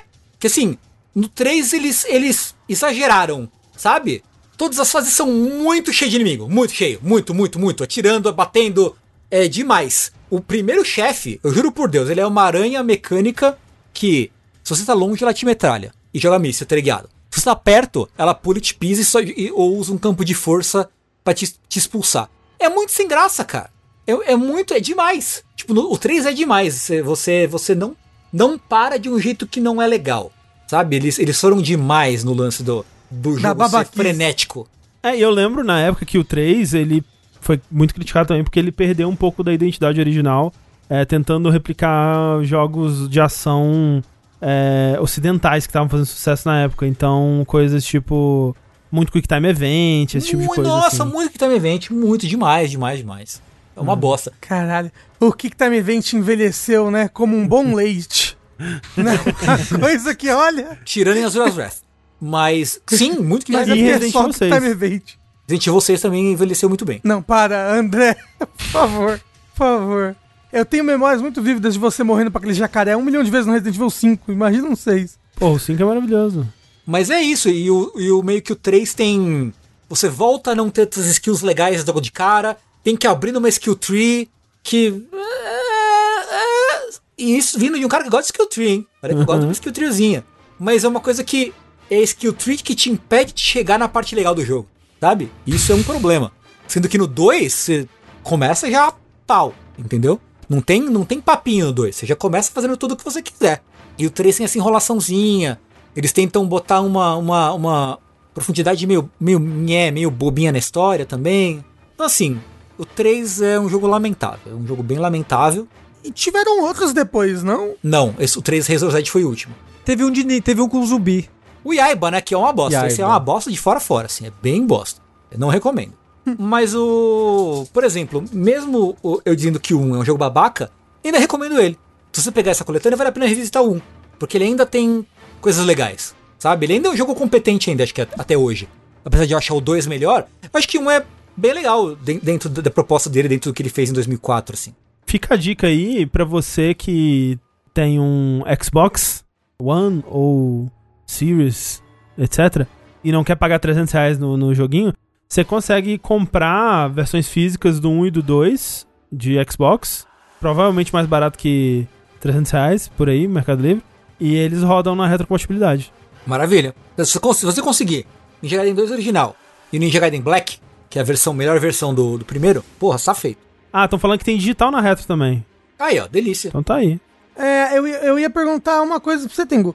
Quando, quando ia lançar essa coletânea e, e anunciaram, ah, vai ter os três Ninja Gaidens, coletânea, vai ser a versão Sigma, e aí eu lembro de muita gente falar, mas a Sigma, mas tem uma versão melhor. Tem muita gente, Rafa, você tava aqui no podcast, a gente falou sobre isso no, no Vértice. Então, isso não é, não é, não é frustrante, assim, quando você compra a coletânea? É. Existe uma versão melhor e eles não trouxeram a versão melhor? Sim, sim é. Você sentiu isso? é. Ok, é, sim. sim. Não, não é, é porque, tipo, eu não sei qual é o problema que, que aconteceu, se foi uma questão de licenciamento, não, eles perderam. É, é, a gente, a gente ah, perderam chegou a comentar no, no hum, Vértice que eles perderam ah, é o código fonte. você falou, tem razão, é. tem razão. Não, mas a versão melhor é a versão que foi lançada depois ou antes da do Sigma? Antes. Antes. As, as, ah, as tá. melhores versões são a Black e a 2 original do Xbox Mas por que, que, por que, que a Black é melhor que a Sigma, sendo que a Sigma é menos babaca? Você pode ouvir lá o, o, o podcast que, ah, que a gente fala sobre que, isso. Acho que eu ouço mas, o podcast. Mas no geral, o combate é, ele é mais bem equilibrado, especialmente no 2. No, no dois, os inimigos eles são eles são mais esponja é esponja de, de dano na, nas versões Sigma é, disposição de inimigo também eu acho que vai mais pro, pro mais babaca do que, que o Tengu falou e ele, eles acrescentam sessões de gameplay que tipo inflam o jogo de uma forma é. meio chata é só preencher linguiça assim hum entendi entendi entendi né? entendi e você jogou ele em que plataforma, Tengu? Eu joguei no PS5 e no PS4.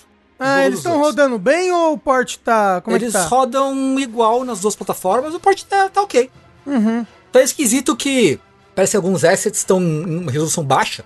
Sei lá, você entra no, entra no menu do Ninja Gaiden 2 e tem umas coisas borradas, assim, um pouquinho borrado escrito, sabe? Hum.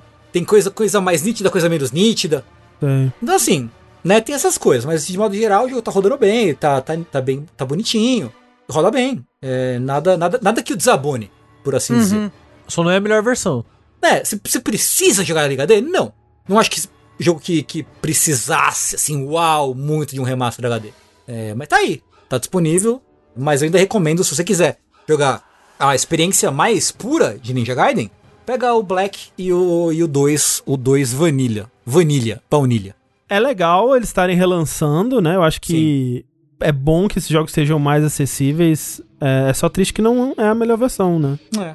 E eu acho que é um teste molhando o pezinho para ver se tem interesse financeiro aí, né? Porque comentaram em entrevista, né, que eles têm vontade de fazer mais um.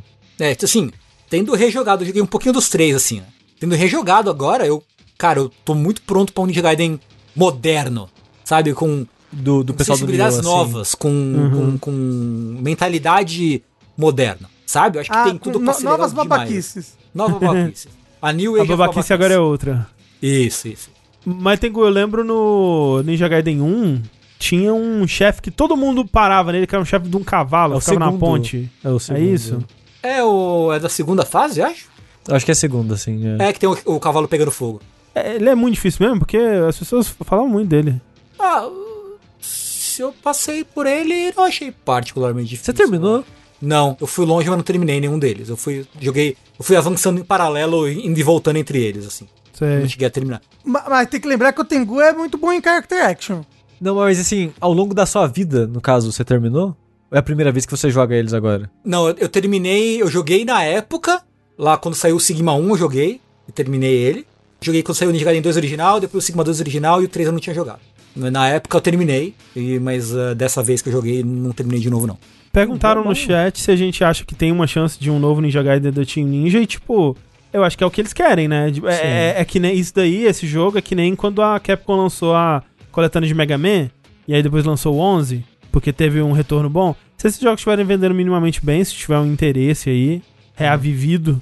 É, e, agora é um momento que, que o time já tá com moral, né? É, tá então, com alguma moral. um bom momento, se for Sim. o caso, né? O que, que o time já fez por último? Nioh 2? Ele tá trabalhando agora no Stranger of Paradise, né? Ah, não, não, ah. então pera, não. O Nioh 2? Mas é outra equipe. É, a equipe que fez Nioh e a equipe que tá fazendo Stranger of Paradise é outra. Mas a gameplay do Stranger of Paradise é legal. É legal, é... o gameplay é legal. Então, pô. Se eu enxergasse pelo menos o que tá acontecendo, é, enfim, ia legal Aí é outra coisa. Mas é, são os caras que estão eles estão bem na fita, né, atualmente. Sim, então, sim, então sim. Seria legal. Não seria esse estilo de jogo algo datado? Não sei não. pra quem.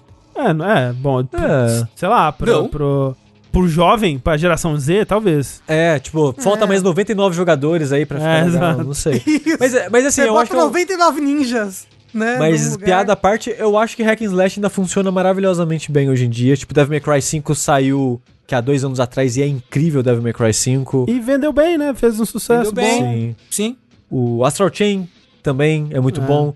Sei lá, Hack and Slash por Hack and Slash, Cronos Máximo, sabe? Cronos Máximo. É, porra, o Nier, né? Nier Automata, o Nier agora, Nier. são hack and slash. God of War. God of, God of War é menos hack and slash. É, eu acho que o recente é bem menos. É, ele é, é câmera no ombro pra chorar. Isso. Isso. Sentir sentimentos.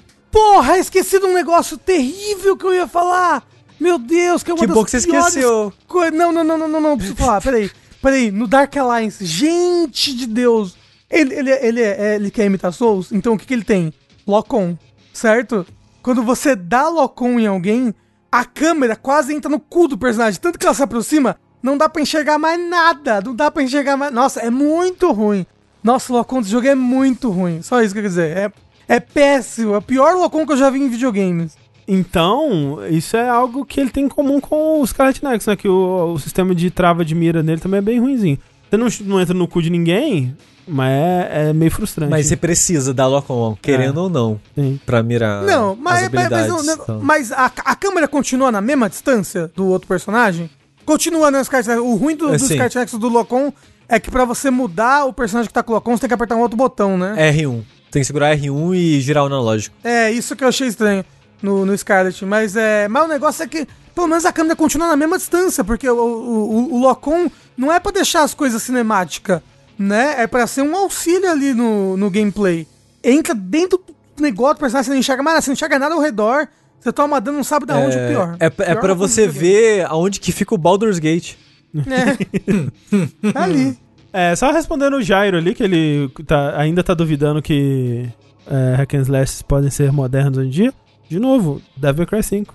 É. Dark Souls inventou o lock-on eu acho que o jogo que usou melhor primeiro foi Zelda, né? Zelda. O Ocarina of Time. É, eu, é, sim, sim. E mesmo assim, o, o, o, o Locom do Zelda é um Locom que você segura o botão. Quando você solta, ele, ele solta o Locom. Sim.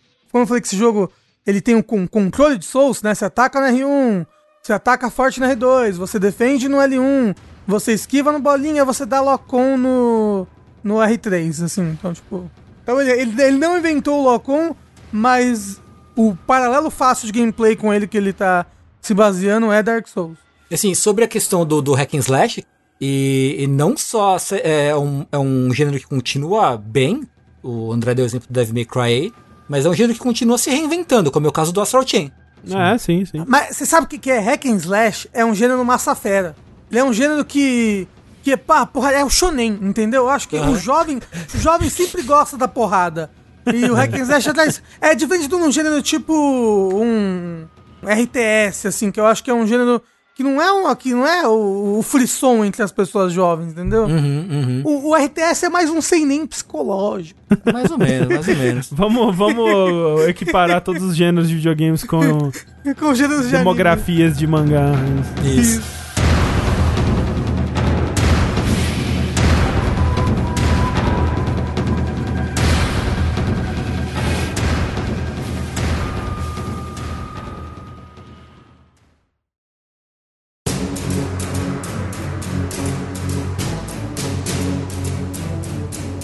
Rafa!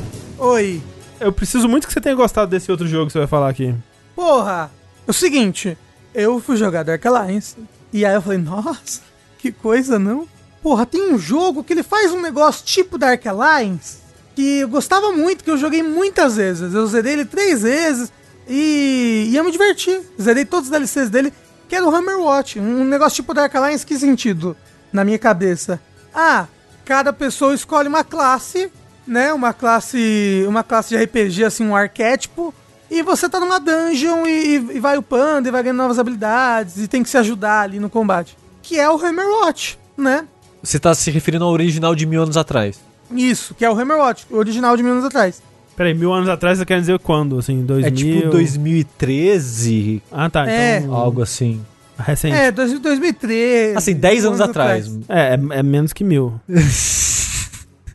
É, não, eu não, eu não tô falando de gamão também, né? Go. Isso. Então, quando a gente tava jogando, eu falei, né, pro pessoal que tá jogando comigo, o Yoshi, o Yuji e o Pelux, falei, pô, vamos jogar Hammerwatch? Né, eu, talvez vocês não tenham ele, mas ele é muito barato, né, normalmente ele é uns 10 reais na Steam, alguma porra assim, ele tá sempre em promoção, ele é bem legal.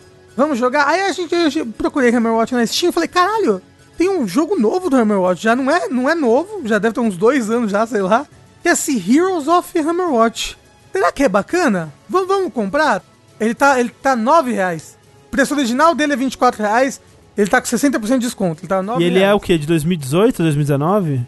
Ele é, de acordo com a Steam, de 2018. Ok. Não é novo. Né? Tanto que ele tem três DLCs, que estão as três saindo por 13 reais agora. Todas juntas por 13 reais. Falei, porra, Vamos testar. Ele, ele é meio que um spin-off de Hammerwatch, assim. Ele pega todos os assets de Hammerwatch e cria um outro jogo. Porque o Hammerwatch é, você escolhe cada um personagem, ou os dois o mesmo personagem, tanto faz, né? Que você dá um nome. E você tá nessa dungeon, é um jogo pixel art, visto de cima. E é uma dungeon fixa. Você e seus amigos estão jogando, até, até no máximo você e mais três amigos, vocês compartilham as vidas, né? Então você, você começa o jogo com nove vidas, você tem nove vidas para zerar o jogo. Se vocês morrerem, vocês acabou. Você me fez jogar esse jogo, Rafa? Eu não lembro se eu te fiz jogar esse jogo, André. No Switch? Eu sei que eu, eu e o Bruno zeramos esse jogo juntos umas três vezes, assim. É porque eu lembro de um jogo, de um jogo assim que você jogou comigo, eu acho que com a Clarice, de, de dungeonzinho, mas agora eu não lembro. Não, não, não. O que eu fiz você jogar era um jogo que. Uma, era um jogo que era Dungeon Crawler. Ele era Dungeon Crawler, não, ele era roguelike e uma pessoa ah, andava na dungeon e as outras três eram fantasmas. Não, não era Crawl, não, era outra. Era mais parecido com esse daí mesmo, enfim. A Clarice falou que nunca jogou esse jogo. O Rafa tava explicando a estrutura do primeiro Hammerwatch. Ele é Gauntlet, né? Aquela ah, série sim, clássica sim. de jogos. Ele é bem inspirado em Gauntlet. É. O primeiro, né, no caso. E eu me diverto muito. Eu gostava muito de jogar Hammerwatch. Aí eu vi esse Heroes of, Heroes of Hammerwatch, baixamos, fomos jogar, e ele é pegando esse, esse mesmo, até os mesmos assets, as mesmas coisas, e fazendo um roguelike, um roguelite em cima desse. Ele é bem light. Por quê? Você e seus amigos, cada um vai pegar uma classe ali, ele tem umas. Já, já umas 8, 9 classes agora. Quatro estão bloqueadas quando você começa e uma é DLC. A DLC é uns 2 reais, mas essa é DLC. E vocês, vocês começam nessa cidade, a cidade está toda destruída, blá blá blá. E vocês têm que entrar nessa dungeon, que é uma dungeon gerada proceduralmente, e ir avançando nos andares juntos. Virou Diablo. Isso. tipo Diablo. Eu não joguei o Diablo 2, só joguei o 3, gente. Então o 3 não era procedural. Sim, é, o 3 é, é procedural, 3 é sim. Assim, Os três Diablos é são procedural? procedural? Sim. Nossa, ok. Então eu, eu que sou, sou tapado. É. Ou então é um procedural tão bom que eu não percebi, cara. Olha aí. É, é assim que eles te Você repetiu alguma área? Se não repetiu, não vai fazer diferença. Não, não repeti. Quando eu joguei, é, então por isso que você não notou. É. Então por isso que eu percebi que era procedural. Eu só avancei do jogo, entendeu? O, o, o, negócio desse jogo que ele é que ele é um roguelite é que se você morre, todo mundo morre, você volta pra cidade. Pum, entendeu? E aí uhum. você tem que uhum. entrar de novo na dungeon. Né? O, o, o, o Diablo, você entra na dungeon, termina ela e você não, você não. Eu, pelo menos, não refiz as dungeons. Eu tava me referindo ao Diablo 1 especificamente. Ah, tá. Então você entra nas dungeons pra ganhar experiência, né? Que você ganha matando os monstros. E aí você tem a sua. Não é uma skill tree. Porque a intenção é que você compre todas as habilidades da, do, do local, mas você pode. Você pode escolher quais habilidades você vai comprar primeiro e demora pra upar. Então é importante você escolher bem ali. Você entra então na, na dungeon pra, a, além de avançar por ela, matando os monstros, pegar dinheiro e pegar ore. Com o, os ores você vai upando a sua cidade. E aí você vai upando o ferreiro, vai upando o, a prefeitura da cidade. Você encontra NPCs na dungeon e aí você você desbloqueia eles na cidade, desbloqueia novos lugares, tipo um pub, esse tipo de coisa que, que vão te ajudando a. vão te ajudando a conseguir progredir cada vez mais nessa dungeon que você tá subindo. E a coisa mais bacana dele, tipo, eu, eu, eu, joguei ele, eu joguei ele bastante sozinho porque eu tava animado jogando ele, mas a coisa mais bacana dele é esse aspecto de party de RPG, assim, de você entrar, tá cada um com uma, alguma coisa, tipo, Pelux estava de paladino, eu estava de clérigo, a outra pessoa tava de. de arqueiro, a, a outra pessoa tava um que é o Warlock, que é metade melee, metade. metade mago. É esse que tá no vídeo, inclusive. E a gente progredindo contra, contra essa dungeon que é cheia de armadilhas e de puzzles e de monstros e hordas e hordas de monstros. Bastante monstro, né? É, tipo, ele tem momentos em que sem brincadeira, deve ficar tipo uma centena de monstros na tela assim, né? E, e os quatro 100 passando, e, e... troops. Uau! É, o André fica revendo as coisas de 3 ele fica Desculpa. depois mandando referência pras pessoas. Exato. A gente tem que jogar é, Night Night Night. Precisa né? mesmo, precisa mesmo. acho que a gente precisa Eu jogar isso. deveria. E fazendo essa sinergia das classes, sabe?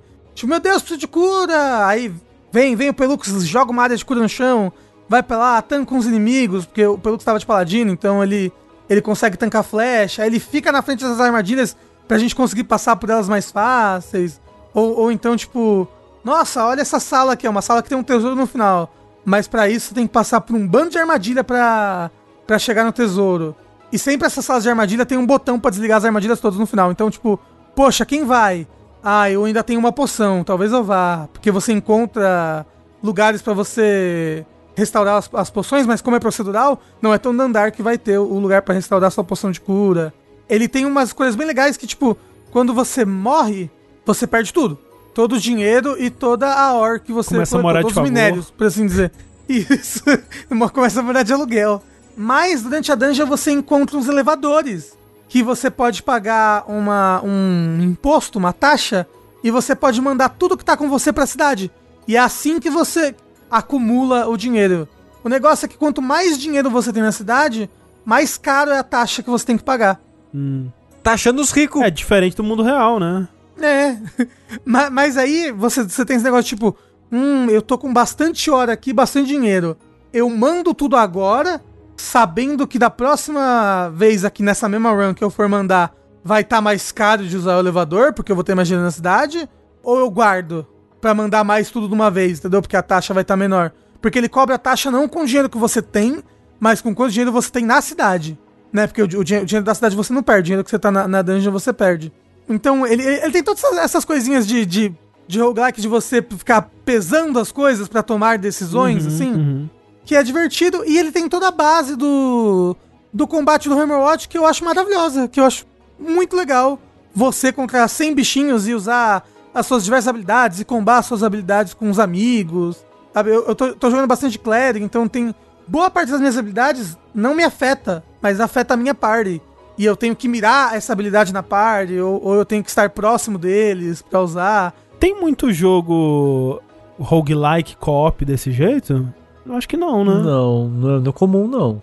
Vai ter agora, né, a do pessoal do Endless Dungeon lá, que vai ser co-op também roguelike, mas acho que de fato não é, é comum, não tô conseguindo não. lembrar de outro, assim, que tem essa, essa, essa estrutura de base que você vai melhorando permanentemente. E como eu falei, eu acho que ele é um rogue light, bem light, porque você upa muito. E você fica muito mais forte. Hum. Você vai upando e comprando novas habilidades e comprando mais atributos. E, e, você vai ficando muito, muito, muito mais forte conforme você vai jogando. Então, tipo, ele é rogue no sentido de que a dungeon é procedural e que você perde o, uhum. o dinheiro se você não depositar na cidade. E você perde uns itens também, né? Você pega uns itens da. Ah, você tem mais, mais defesa durante a run. Você pega uns itens que funcionam só durante a run, que você também perde. Mas, mas no geral você você progride muito em força, então eu diria que ele. É bem light mesmo. É, é.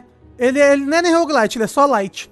Que é o... bom pra quem tá querendo perder peso. Sim, sim. Rafa, o online desse jogo você pode jogar. Funciona como? Tipo, você. Ah, eu vou jogar com o Rafa. Eu vou pro seu mundo e jogo sua história com o meu personagem? É que não tem uma história. A progressão ah, é, da cidade. É, a progressão digamos. da cidade. Ah, então. É, porque uma pessoa rosteia o jogo, entendeu? Aham. Uhum. Todo o avanço de dinheiro e minério dessa run vai para pro host.